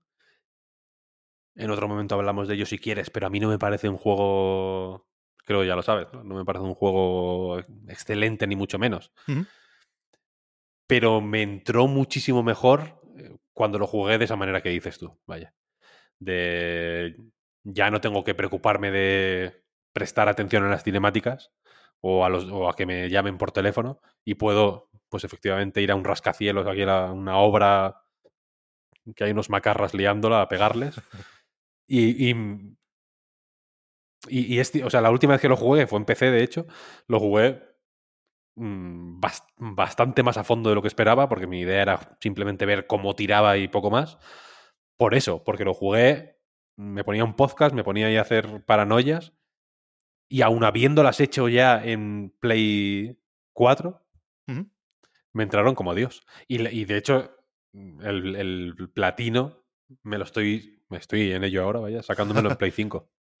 Bien, bien. Eh, a, ver, a ver qué hacen con algunas de esas misiones secundarias o objetivos opcionales, ¿eh? que no era el punto fuerte del primer Marvel's Spider-Man y se redujo porque podía en Miles Morales. Aquí tienen que volver a meterlo todo y, espero que lo hagan un poco más interesante. Me da cierto miedo lo de volar. Me parece una falta de respeto al balanceo. Pero aquí también tenemos algo que decir como jugadores. ¿eh? Yo voy a volar poco con mis Spider-Mans. Ayer fantaseaba con la idea esta de hacer un poco de, de roleplay incluso y que Miles Morales vuele más que Peter Parker, ¿sabes? es joven, así más dinámico. El otro no, el otro, un purista de las telarañas. Pues bueno, no sé, ah, puedes hacer ese roleo. Yo tengo ganas de ver cómo se combinan esas dos formas de jugar, ¿eh? porque en el mm. Miles Morales y el Spider-Man, que puede parecer que el Miles Morales es un reskin del Spider-Man y ya. Hostia, se mueve muy distinto. Sí, están los poderes y tal. A ver, a ver cómo. Muy guay, muy guay. No, no sé si se sabe y ya nos dirán los avances, ¿eh? ¿Cómo funciona lo de cambiar de personaje? O sea, ayer vimos este momento un poco GTA V, ¿no? Un poco Trevor, de repente, de, de, pasar de un Spider-Man a otro y ver lo que estaba haciendo antes de que tomes tú el control, ¿no? Ah, sí, en este caso, unos abdominales ahí en, en, en, una pared de un edificio, ¿no? Pero, pero supongo que habrá misiones que te obligarán a ir con uno o con otro, ¿no? Y, la parte del simbionte, pues tiene también una serie de exigencias del guion, pero que... Y eso, que me apetece mucho Spider-Man. Y, a mí sí me gustó mucho ya el de Play 4, también el Morales, y ya venía con ganas, pero es verdad que, que me, me animó más lo de ayer que lo del showcase, por ejemplo, que era mucho más vistoso y ¿no? estaba preparado para gustar más. Pues mira, me gustó más de ayer. ya, ya, ya. Pero, aún así, creo que el protagonista del State of Play fue Final Fantasy VII Rebirth. Con, un, con una fecha que no conocíamos, 29 de febrero. Falta más o menos poco, ya sabíamos, ¿eh? lo de principios de 2024. Sabíamos también lo de los dos discos que se volvió a subrayar ayer. Me gusta. Pero. Pero hostia, creo que el tráiler que me parece impresionante a muchos niveles, quiere dejar claro que las limitaciones de Final Fantasy VII Remake, entendidas como aquí solo está Midgar, se evaporan, ¿no? O sea, se, se abre el mundo de Final Fantasy con ganas. Incluso hay un, comunicado, eh, publicaron en Twitter, ¿no? Los típicos mensajes de Kitase y compañía, del productor, el director, que no recuerdo el nombre, que me perdone, y el director creativo, que es el Nomura, ¿no? Pues el, director, creo que era, decía algo así como: Tenemos muchas ganas de que os perdáis en este mundo y eh, encontréis eh, contenido para 100 horas o algo así. Ya, mm, La, cifra de las 100 horas eh, está aquí en la conversación. Y, hostia, esto es un, un salto considerable, ¿no? Desde el remake. Hombre, a ver, parece un juego bastante más mm, expansivo que el remake, ¿no? En cierto sentido. Más. no te voy a decir más ambicioso, pero sí más amplio. Entiendo que para reflejar también lo que pasa en Final Fantasy VII, en el original, cuando sales de Midgar, que es una parte relativamente pequeña del, del original, en realidad. Entonces aquí, pues, la entiendo que la por, por eh, entendernos el momento, la, o sea, la manera de, pasar a este proyecto remake, el momento moverte por el mapa del mundo, tiene que pasar necesariamente por, hostia, pues por llenar, o sea, crear un mundo y llenarlo de movidas, ¿no? Entonces, mm, no sé, yo creo que va a ser increíble este juego, ¿no? de alguna manera. Yo creo que sí. Nos va, nos va, a arruinar 2024, yo creo. A ver, o sea, depende, una vez más, como todos los juegos, ¿eh? Pero de qué relación tengas, ya no solo con el remake, con la anterior entrega de esta nueva versión de Final Fantasy VII en tres partes, falta un juego más después del Rebirth, y también de qué relación tengas con el Final Fantasy VII original, ¿no? Porque hay una serie de implicaciones barra spoilers que, que bueno, que, que, que, se viven de otra forma si, si conoces la historia del, del, juego y de la película y de lo que tú quieras, ¿no?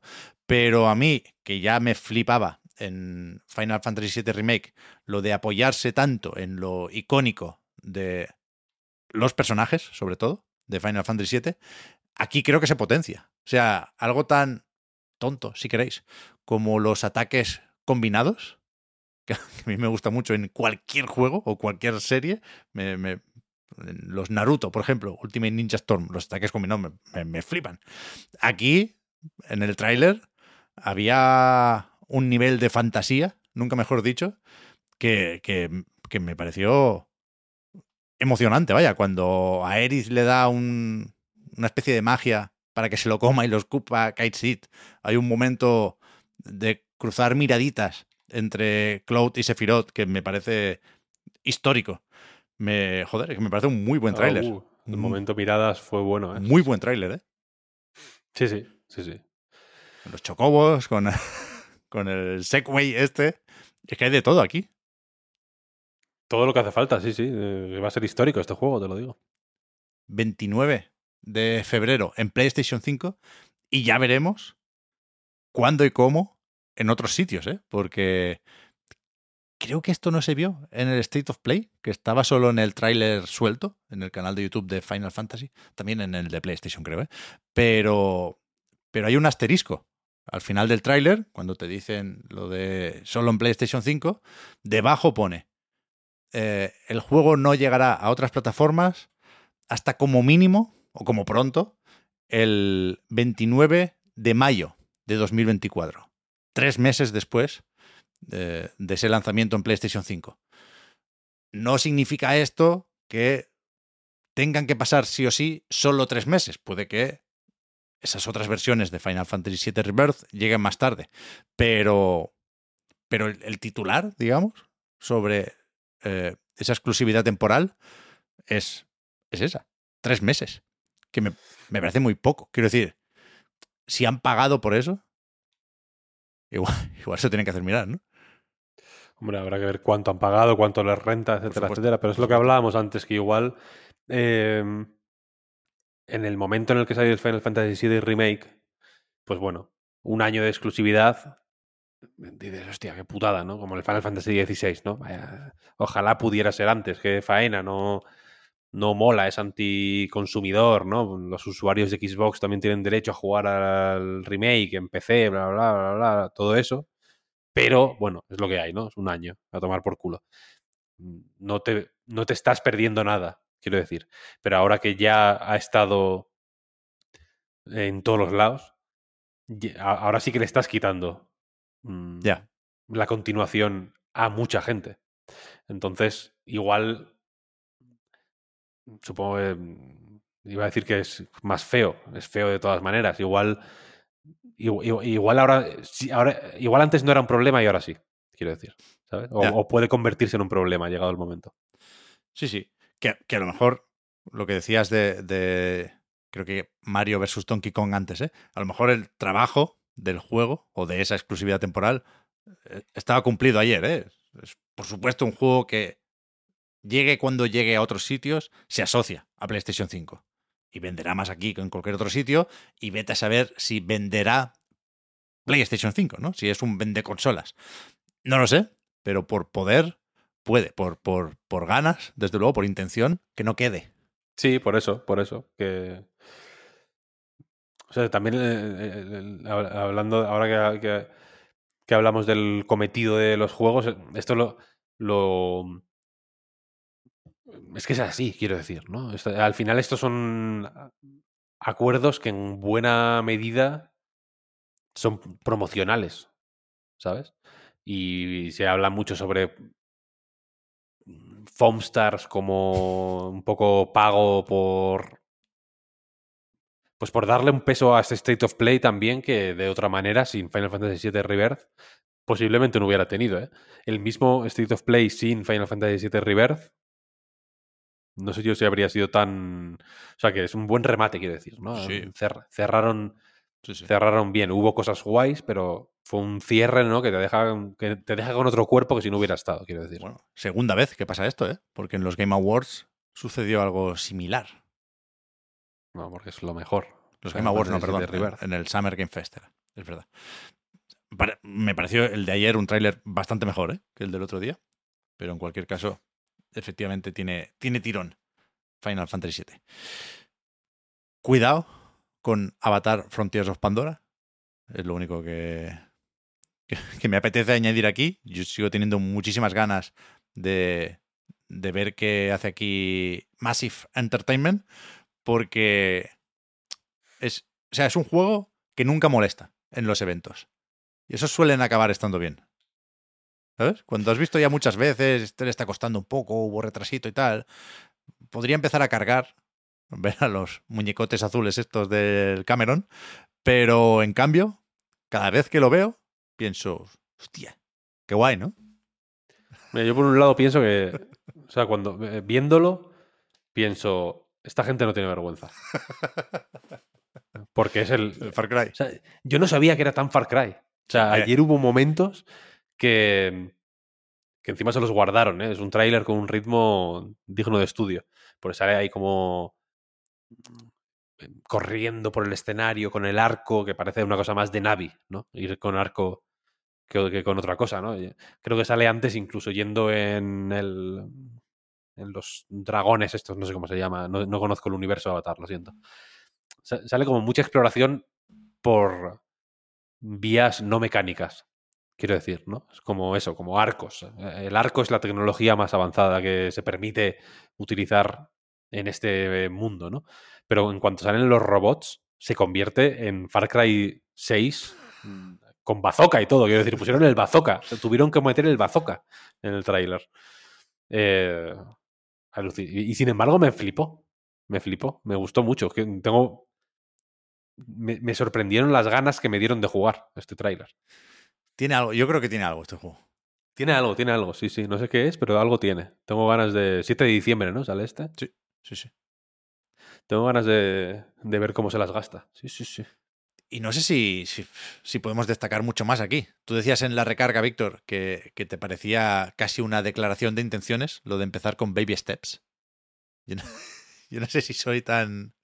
Si le doy ese beneficio de la duda a Sony.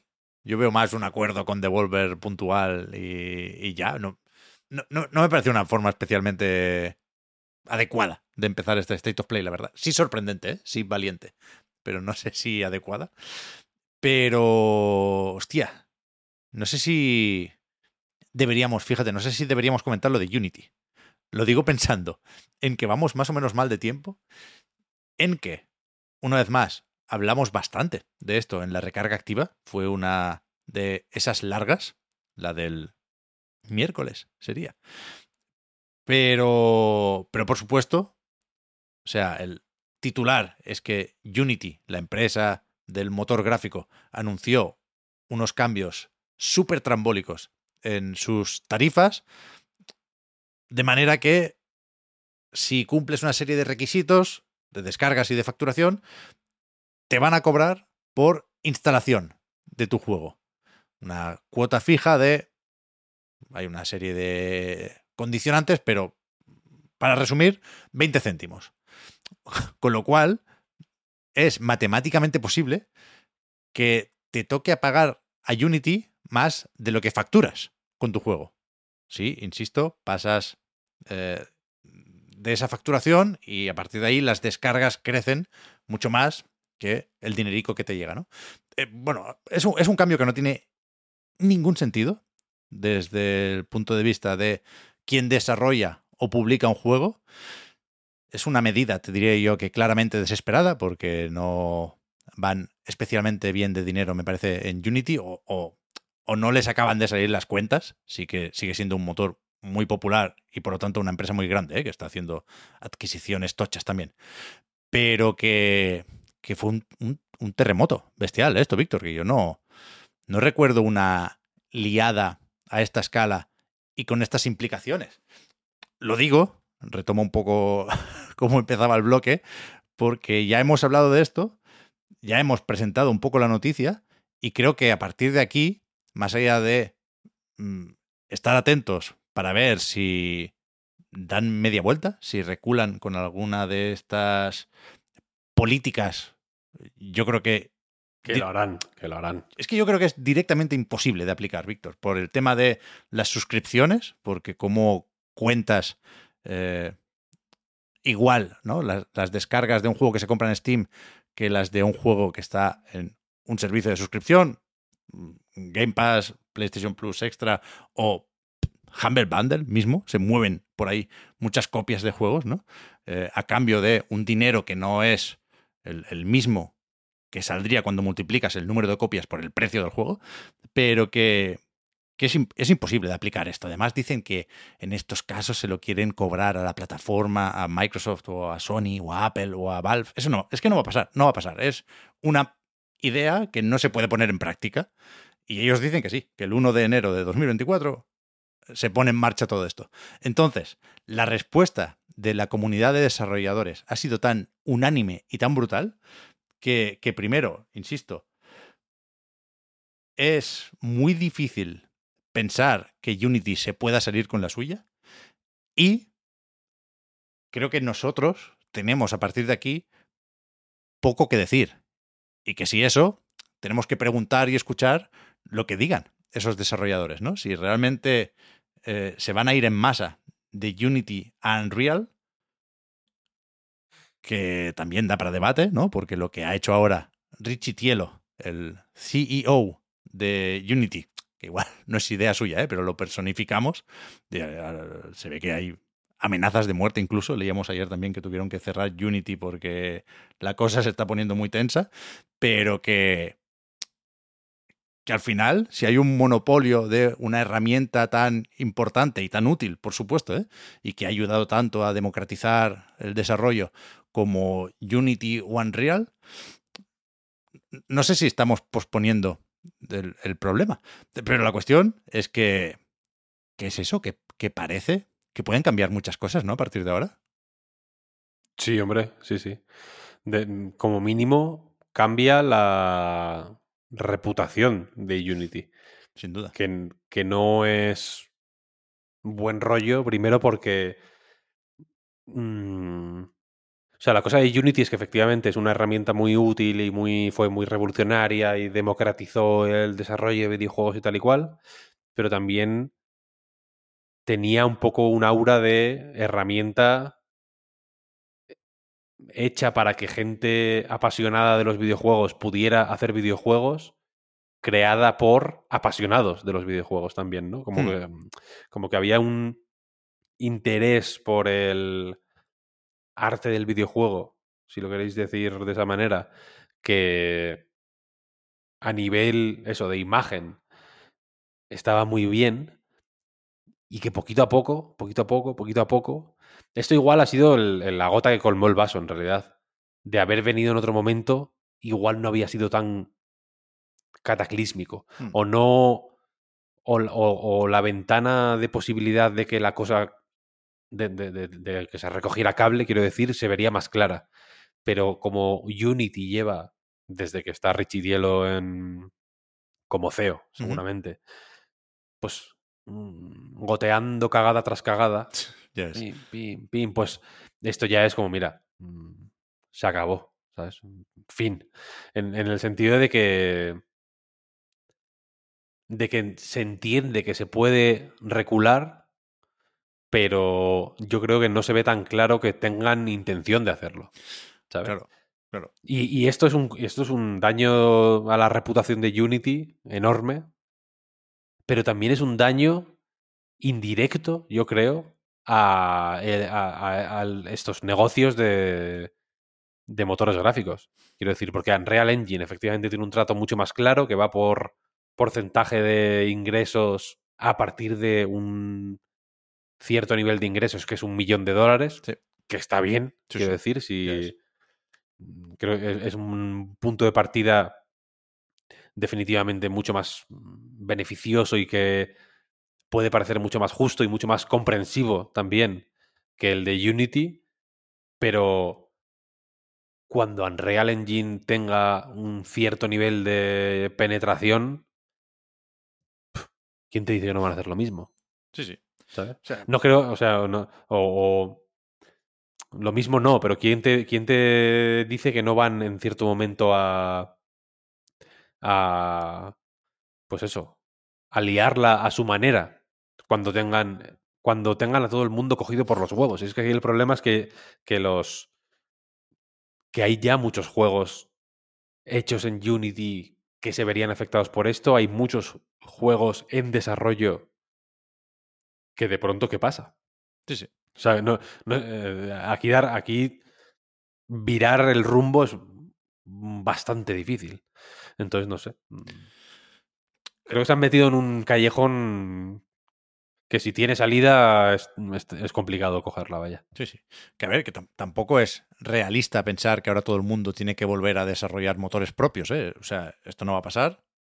Eh, tampoco es Unreal la única alternativa, pero, pero sí es verdad que lo de Unity ha sido especialmente torpe. Es decir, puede que mañana Tim Sweeney, cuando además vea que ha conseguido unos cuantos clientes nuevos, diga, vale, pues ahora ya no son cinco, ahora es un 7. Y ya no es a partir del millón, es a partir de 750.000. Joder, es una putada, se, se enfadarían, y con razón, los desarrolladores, pero es que seguiría sin ser lo mismo. Porque aquí hablas de porcentajes y, te lo, puedes calcular. Es un escenario eh, previsible para quien tiene que hacer los números, ¿no? En, en este caso, el estudio de desarrollo. A mí lo que me sorprende de Unity es lo desconsiderado de la propuesta. Porque es que parece que, que- que no, que no se lo hayan pensado. O sea, hay varios escenarios en los que el resultado es la ruina literal del estudio, la bancarrota. O sea, matemáticamente es un modelo completamente roto. Desde el punto de vista de quien hace el juego, del cliente de Unity, en definitiva, ¿no? Entonces, eh, aparte de que tiene también un punto sneaky, ¿no? Porque comentaban que han modificado los términos y condiciones porque los anteriores no permitían aplicar un cambio así a juegos que ya estuvieran publicados antes del eh, 1 de enero de 2024. Es decir, Unity no, no te va a cobrar por las descargas que ya tiene tu juego, pero sí va a empezar a contar, aunque el juego sea viejo, a partir de 2024. Y, y, y es eso, no, no, no se lo han pensado. Y realmente es un. Se ha roto esa relación entre Unity y los desarrolladores. Y es un daño irreparable a la confianza necesaria para, para poder trabajar, vaya. Y, y yo estoy convencido de que muchos estudios están encantados de trabajar con Unity y estarían dispuestos a, de una forma razonable, llegar a un acuerdo que permitiera a la compañía monetizar mejor Unity, ¿no? Pero es que desde luego esta no era la manera de plantearlo. No, no, para nada, para nada. De locos, de locos. Eh, queremos preguntar ¿eh? a desarrolladores y hablaremos, no sé si en Reload, en Pildoritas, en la web o qué, pero con estudios que estuvieran trabajando con Unity y que nos puedan aportar su opinión. Vete a saber si alguien está a favor de esto, ¿eh? lo dudo. Pero, pero sí que se nos escapan, sin duda, apreciaciones y posibles escenarios que, que seguro serán igual de interesantes de comentar, porque, joder, para cualquier desarrolladora, eh, el camino hacia el éxito de un juego, de un proyecto, es distinto. O sea, yo entiendo que puede joder especialmente eso, que Unity haga eh, inviable lo de rentabilizar tu juego vía servicio de suscripción. Tal y como está planteado ahora, eso ya no se puede hacer. Entonces, hostia, hay que mirárselo bien. Hay que mirárselo Sí, bien. sí, hay que mirárselo bien. Sí, sí. Esto tiene. Tiene recovecos. Creo que. Y, y, y, y- me, no me parece mal esperar unos días a que la cosa se vaya calmando, porque en Unity tiene que haber gente corriendo por las oficinas desde el martes Ya que ves. se anunció esto, vaya. Ya ves, ya ves. Es momento de correr por los pasillos, papeles volando por, por todos lados. Sí, sí, sí, sí, sí. Sí. Es que saber qué pasa si cierra Unity, ¿eh? A ver, cerrar no va a cerrar pronto. Pero si cierra, pues es una liada de cojones, claro. Buena liada, ¿eh? El caos total, como en la jungla de Cristal 4. I'm Sandra, and I'm just the professional your small business was looking for. But you didn't hire me because you didn't use LinkedIn jobs. LinkedIn has professionals you can't find anywhere else, including those who aren't actively looking for a new job but might be open to the perfect role, like me. In a given month, over 70% of LinkedIn users don't visit other leading job sites. So if you're not looking on LinkedIn, you'll miss out on great candidates like Sandra. Start hiring professionals like a professional. Post your free job on linkedin.com/achieve today. Hi, I'm Daniel, founder of Pretty Litter. Cats and cat owners deserve better than any old-fashioned litter. That's why I teamed up with scientists and veterinarians to create Pretty Litter. Its innovative crystal formula has superior odor control and weighs up to 80% less than clay litter. Pretty Litter even monitors health by changing colors to help detect early signs of potential illness. It's the world's smartest kitty litter. Go to prettylitter.com and use code ACAST for 20% off your first order and a free cat toy. Terms and conditions apply. See site for details.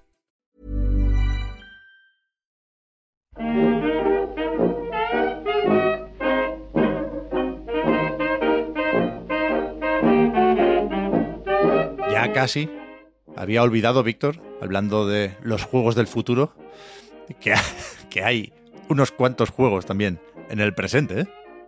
Hombre, los hay, los hay. Siguen sacando juegos, ¿lo sabías? Sí, sí, sí. Bueno, y, Mm. y se siguen acumulando porque yo no tengo tiempo de jugar todo lo que quisiera. Y en ese sentido, por ejemplo, no, no me atrevo a actualizar en exceso mi viaje espacial con Starfield. Es decir, me, me han sucedido cosas nuevas, ¿eh? Y en mi relación con el juego ha ha habido algunos pasitos para adelante y algunos pasitos para atrás. He hecho, por ejemplo, eh, algunas misiones que, que me han parecido mejor que la mayoría, como la famosa de la Mantis y otras que son un poquito más spoiler. He pasado mucho tiempo con, con el colectivo Freestar, ¿no? Y efectivamente eh, es recomendable, creo yo, dentro de Starfield hacer esas misiones de facción, que las llamamos, pero... Pero también es verdad que cada vez que le pido algo más a Starfield, no, no sabe el juego que responderme. ¿eh? Pienso en la exploración, pero también en cualquier cosa que se aleje un poco más de esas virtudes que comentábamos el otro día de la fórmula Bethesda. Me, me estoy sorprendiendo poco con Starfield. A eso voy. Ya. Ya, puede, puede. Yo estoy, yo me lo estoy tomando con muchísima calma, la verdad.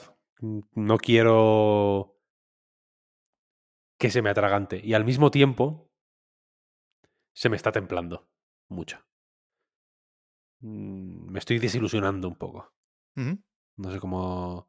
No sé cómo decirlo. Entre otras cosas, porque tengo la sensación de que se han metido en un follón.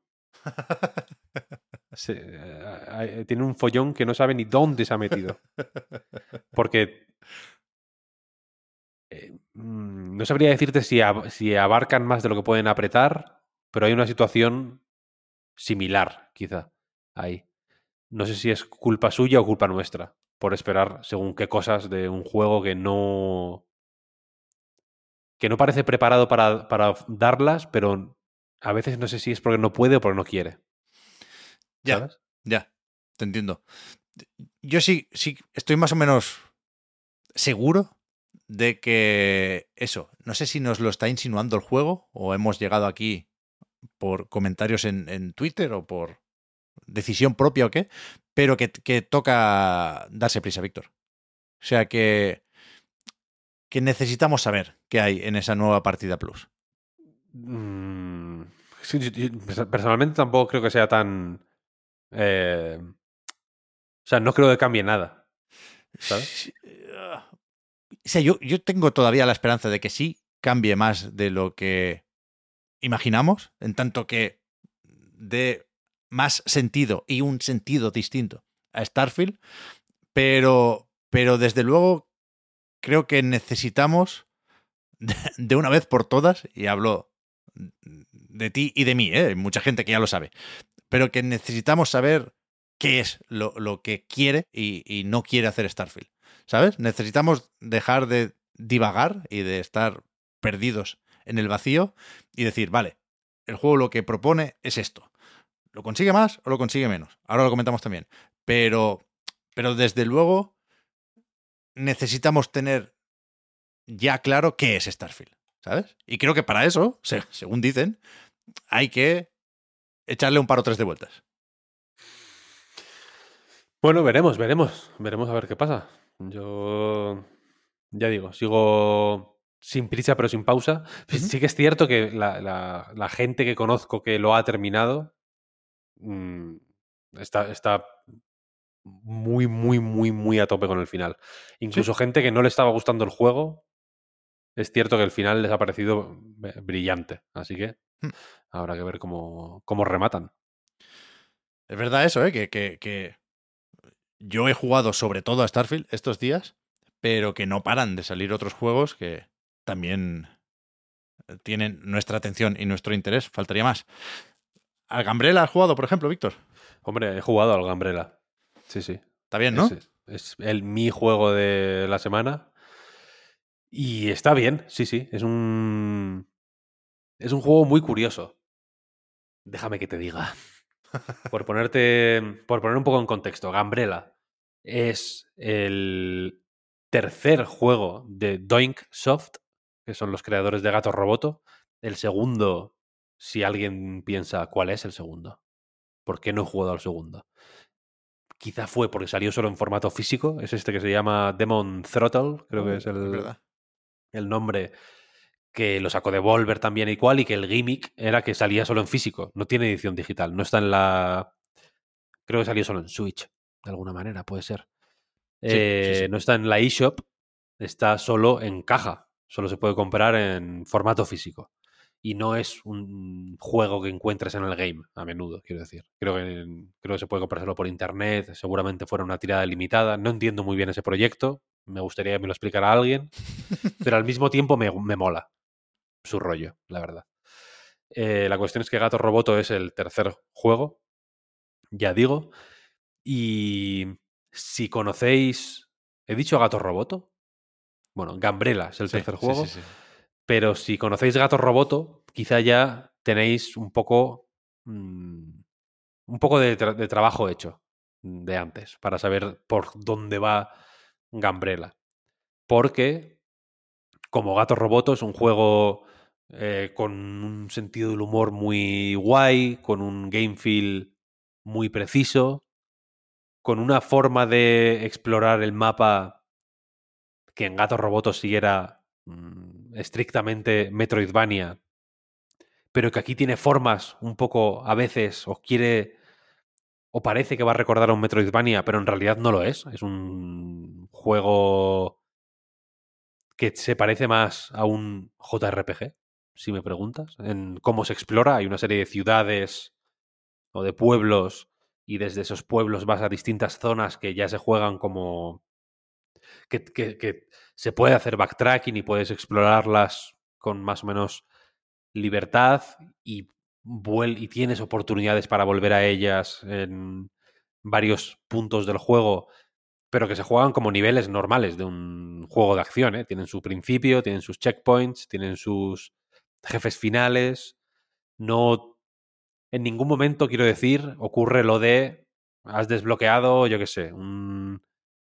eh, la, la tela del paraguas ahora es de hierro y puedes romper paredes, ¿no? Que antes no podías y puedes llegar a nuevos sitios. Puedes llegar a todos los sitios siempre. Lo único que tienes que saber cómo hacerlo en algunos casos. Y en otros tienes que haber hablado con la gente correcta, ¿no? Que te dan llaves, te dan contraseñas, te dan las claves para seguir avanzando, básicamente. Y la cosa es que el, el Gambrela, este paraguas barra escopeta, que da título al juego, es la, la estrella, digamos, ¿no? Es un arma, es, ya digo, una escopeta, pero también es un paraguas. Entonces te permite planear, ¿no? Antes mm, hablábamos de Gambrela y de, y de Peach. Imaginaos a Peach planeando con su parasol, pues esa es la misma dinámica aquí, pero también te permite hacer un dash, que puedes hacerlo hacia adelante o puedes hacerlo hacia arriba también o en diagonal, ¿no? Te sirve para alargar los saltos, te sirve también para bloquear las balas enemigas, es un escudo, pero también si lo activas en el momento preciso te permite hacer como un parry y devuelves los disparos. Si haces el dash contra los enemigos, como que los noqueas un poco y puedes ahí aprovechar esos segundos para dispararles más y tal. Tiene muchos usos, muchos... Es una herramienta con muchos recursos y que mola muchísimo usarla, pero que yo creo que el juego no hace todo lo que quizá podría por enseñarte los placeres de usarla. Creo que Mm. quizá ser un poco más estricto en según qué puntos le habría ido bien para que dijeras, ah, vale, esto sirve para esto, se puede usar de esta manera y, y, y al, y al hacerlo, como, como acaba ocurriendo yo creo en el juego de una forma más o menos orgánica, igual mm, un poco más intempestiva o tienes que darte un poco más de cabezazos a veces contra la pared, pero acaba ocurriendo, descubres que usar bien el gambrela da gusto. Ir corriendo por el escenario, enlazando dashes y saltando, eh, en vez de usando el botón de salto, haciendo impulsos en diagonal hacia adelante, que vas más rápido, es más, luego lo puedes enlazar con, con ir ahí planeando. Es, es muy guay usar el gambrela y luego es muy guay también usarlo como arma en realidad, ¿no? El disparo es, es, es un escopetazo. Entonces, eh, fíjate el nivel de, de hilar fino que, que, voy a sacar aquí. Pero es que es un juego que, que en esa distancia hipercorta es donde mejor cara pone. ¿eh? Uh -huh. Porque el disparo del Gambrela es un escopetazo, ya digo, tiene un alcance muy reducido y tiene un radio muy amplio. Entonces, con que apuntes un poquito ya vale, normalmente. Lo único que tienes que acercarte a los enemigos. El juego de alguna manera te entiendo que te está sugiriendo que esa distancia corta es la natural, mm, que no tienes que ir a apuntar muy fino y muy de lejos, ¿no? No eres un sniper.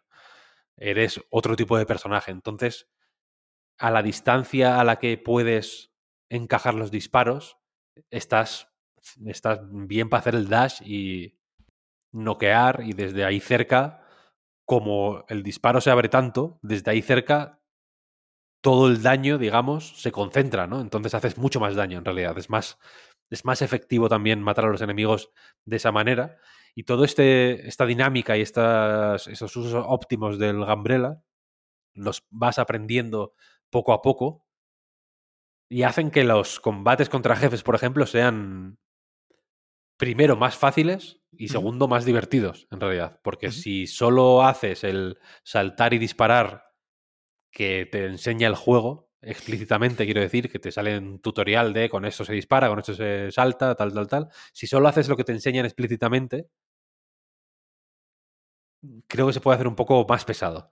Hay mm. muchos jefes que tienen pues, rutinas de ataque un poco más pelmazo. Si te paras. Si te paras. Por ejemplo, te, el juego te enseña más, creo, o de forma más clara, a bloquear que hacer, que a devolver disparos. Si te paras a bloquear es un coñazo, en realidad. tienes que tienes que intentar devolver o esquivar, ¿sabes? Para ganar distancia con el enemigo, los bosses se suelen separar mucho de ti. Entonces, tienes que, que aprender a ganar distancia, más que estar ahí mm, tortugueando, como se dice en los Souls, ¿no? Em, cuando haces eso es la hostia. Hay un jefe que te dispara como con. Te tira como cócteles molotov. Es uno de los primeros jefes, vaya. Que lo maté en segundos porque lo arrinconé como una rata en- contra una pared, dándole ahí parries. pa, pa, pa, pa, pa, pa, pa, y le empecé a, a pegar tiros usando únicamente la- el disparo normal. Luego hay otros disparos, hay otros tipos de munición que te permiten como. Hay balas de rifle que son. llegan. Sí. tienen mucho más alcance.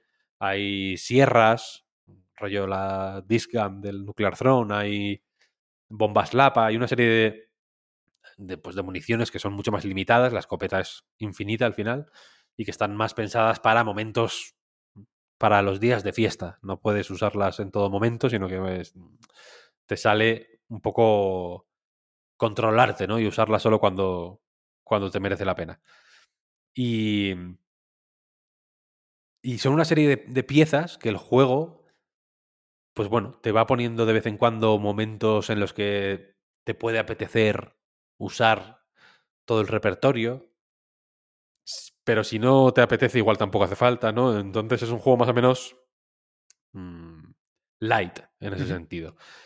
Para mi gusto, y en el análisis que publiqué en A Night lo comparo con Celeste, igual es un poco tramposo, pero creo que no tiene sentido porque, o sea, pero que, que creo que tiene sentido porque para mi gusto Como que te arrepientes, ¿no? Ya. no tiene sentido lo que escribí, lo voy a borrar, no. Creo que tiene sentido porque para mi gusto el repertorio de movimientos de Gambrela no tiene mucho que envidiar al de Celeste. De hecho, creo que se parecen un poco. Y con un par de piecitas más igual y una y un poco más de intención de ofrecer desafíos más avanzados que pueden llegar en, en- como DLC en cualquier momento. ¿eh? Quiero decir, no sé cuáles son los planes que tienen para este juego. Pero en el juego base hay un momento en el que te llegas a un punto de no retorno, ¿no? Que te dicen, si tienes cosas que hacer, será mejor que las hagas ahora, porque cuando vayamos a no sé dónde, igual no volvemos, tal. Que es el típico momento de, de nuevo, de JRPG, de aquí, a ver, de- estamos llegando al endgame, ¿no? Échate un vistazo por el mapa a ver si te queda algo por hacer. Y que cuando llegué pensé, es que no me queda nada que hacer. He hecho todo. Realmente había hecho todo. Hay una serie de mejoras para el arma, para la salud y demás. Y menos una mejora que me faltaba para el arma, tenía todo hecho ya. Y, y me había recorrido el mapa en cierta profundidad y sabía que no, mm, no me faltaba el tipo de desafío, de, el, el, foie que, que me pedía el Gambrela, ¿sabes? El- eh, y, y sin embargo, todo lo que estoy diciendo es más o menos negativo, y sin embargo, lo, lo que puede, entre comillas, decepcionar, que no decepciona, es un juego con un game feel exquisito, con unos gráficos absolutamente perfectos, con una música alucinante. Mejor que la música todavía son los efectos de sonido. Todo suena increíble. Puede parecer una tontería destacar esto, pero el wall jump suena de lujo. O sea, tienen los efectos de sonido más hiperrealistas que yo he escuchado en mi vida. Hay, un hay camas por ahí. te los checkpoints son como bancos, ¿no? Las hogueras, digamos, del, del juego son unos bancos que te sientas, te recargan la vida, tal, tal, tal. Reviven a los enemigos que, que has ido matando y tal. Pero también hay unas camas que aparte de hacer todo eso, te dan dos corazones extra. De estos azules, típico Sí. corazón azul que no, que no puedes recargártelos. Y cuando los Sí, pierdes, sí. los perdiste. Y la cama, el sonido, el efecto de sonido que hace la cama cuando te tumbas en ella, no, he- no he escuchado nada mejor. Jamás. No, Es no- no me he fijado. increíble. ¿De muelles o qué? Es de muelle, es de muelle. Ah, Se escucha bien, el bien. muelle bien, Bien, ahí. o sea, es, es- o sea, me parece un juego a nivel artístico absolutamente exquisito, quiero decir. El, el- el grano que tiene la imagen, tiene como un filtro ahí de grano que le queda de puta maravilla, es increíble. el pixel art es, es magnífico, es una cosa brutal. Y tiene hay un momento que salen unos fantasmas que tienen cierta relevancia en la trama, que de pronto cuando aparecen los fantasmas se vuelve casi un... Es un survival horror de pronto, se parpadean las luces, te ponen momentos... El parpadeo está muy bien pensado porque los fantasmas son fantasmas, entonces atraviesan las paredes y todo, te siguen por todos los lados, son más difíciles que de esquivar que los enemigos normales, quiero decir. Y cada vez que parpadea la luz, no es un parpadeo de Mm, ¿sabes? De 10 frames. Es un segundo igual, que está a oscuras la cosa. Entonces, como que de pronto lo pierdes de vista al fantasma, ¿no? Se ha movido un segundo hacia allí. Y, pues, crea momentos de tensión muy guays, ¿no? Combinando eso, mecánicas, arte. Es, un juego muy fino en ese sentido, muy exquisito. Y luego, lo que, por mi parte al menos, vaya, lo que me eché, de eh, eché en falta eso, en lo, puramente mecánico, me lo compensó en lo narrativo, porque hace cosas muy guays. Porque no solo se amplía a medida que vas. Al, principio da la sensación de que el Melme va a estar en desbloquear estaciones de tren. Porque al principio tienes solo dos, te ponen en plan por averías, no puedes ir más lejos, ¿no? Y vas como avanzando por las estaciones de tren y piensas, bueno, pues la última será igual, ¿no? La, el final del juego, ¿no? Y no es así, las estaciones de tren se desbloquean súper pronto. Igual en la. Antes de que acabe la primera hora ya tienes todas las estaciones de tren. El juego se va expandiendo de otras maneras, ¿no? Vas encontrando caminos para llegar a tal sitio, tal otro, tal cual, pim, pim, pim. Pero se expande también de otras formas que no quiero em, entrar en mucho detalle en cómo lo hace, porque podría ser considerado en según qué círculos spoiler, pero que es muy, muy, muy ingenioso, muy ingenioso. Me recomendó como, como keyword, si queréis tener una keyword, me, me recordó a Terranigma, fíjate. Me ha recordado, me ha recordado más a, a, eso, a JRPGs o Action RPGs japoneses de, de, de esa época de los 16-32 bits que ya digo a un Metroidvania, que igual creo que puede tener el San Benito de que es un Metroidvania, y no lo es, de para nada. Olvidad de. Si os lo han dicho, os han mentido, vaya. y. Y ya digo, entre pitos y flautas me ha dejado un buen sabor de boca. Tengo que reconocerlo. Me ha dejado un. Me ha. Me ha sorprendido de maneras que no me esperaba que, que me sorprendiera. Me ha sorprendido la duración. Es un juego cortito, no es Gato mm. Roboto, que eran dos horas. Pero parecía más extenso y en realidad son. A mí me duró cinco horas y media. Vaya. Mm, y, me gustó, me gustó. Es un estudio que me, que me simpatizo con ellos. En, fin, es un juego que tiene una. No, sé cómo decirlo, una actitud que me, que me resulta muy simpática. Mm. Vaya. Los diálogos son muy divertidos, tiene, es, la historia está ahí entre ser una tontería y ser medio interesante.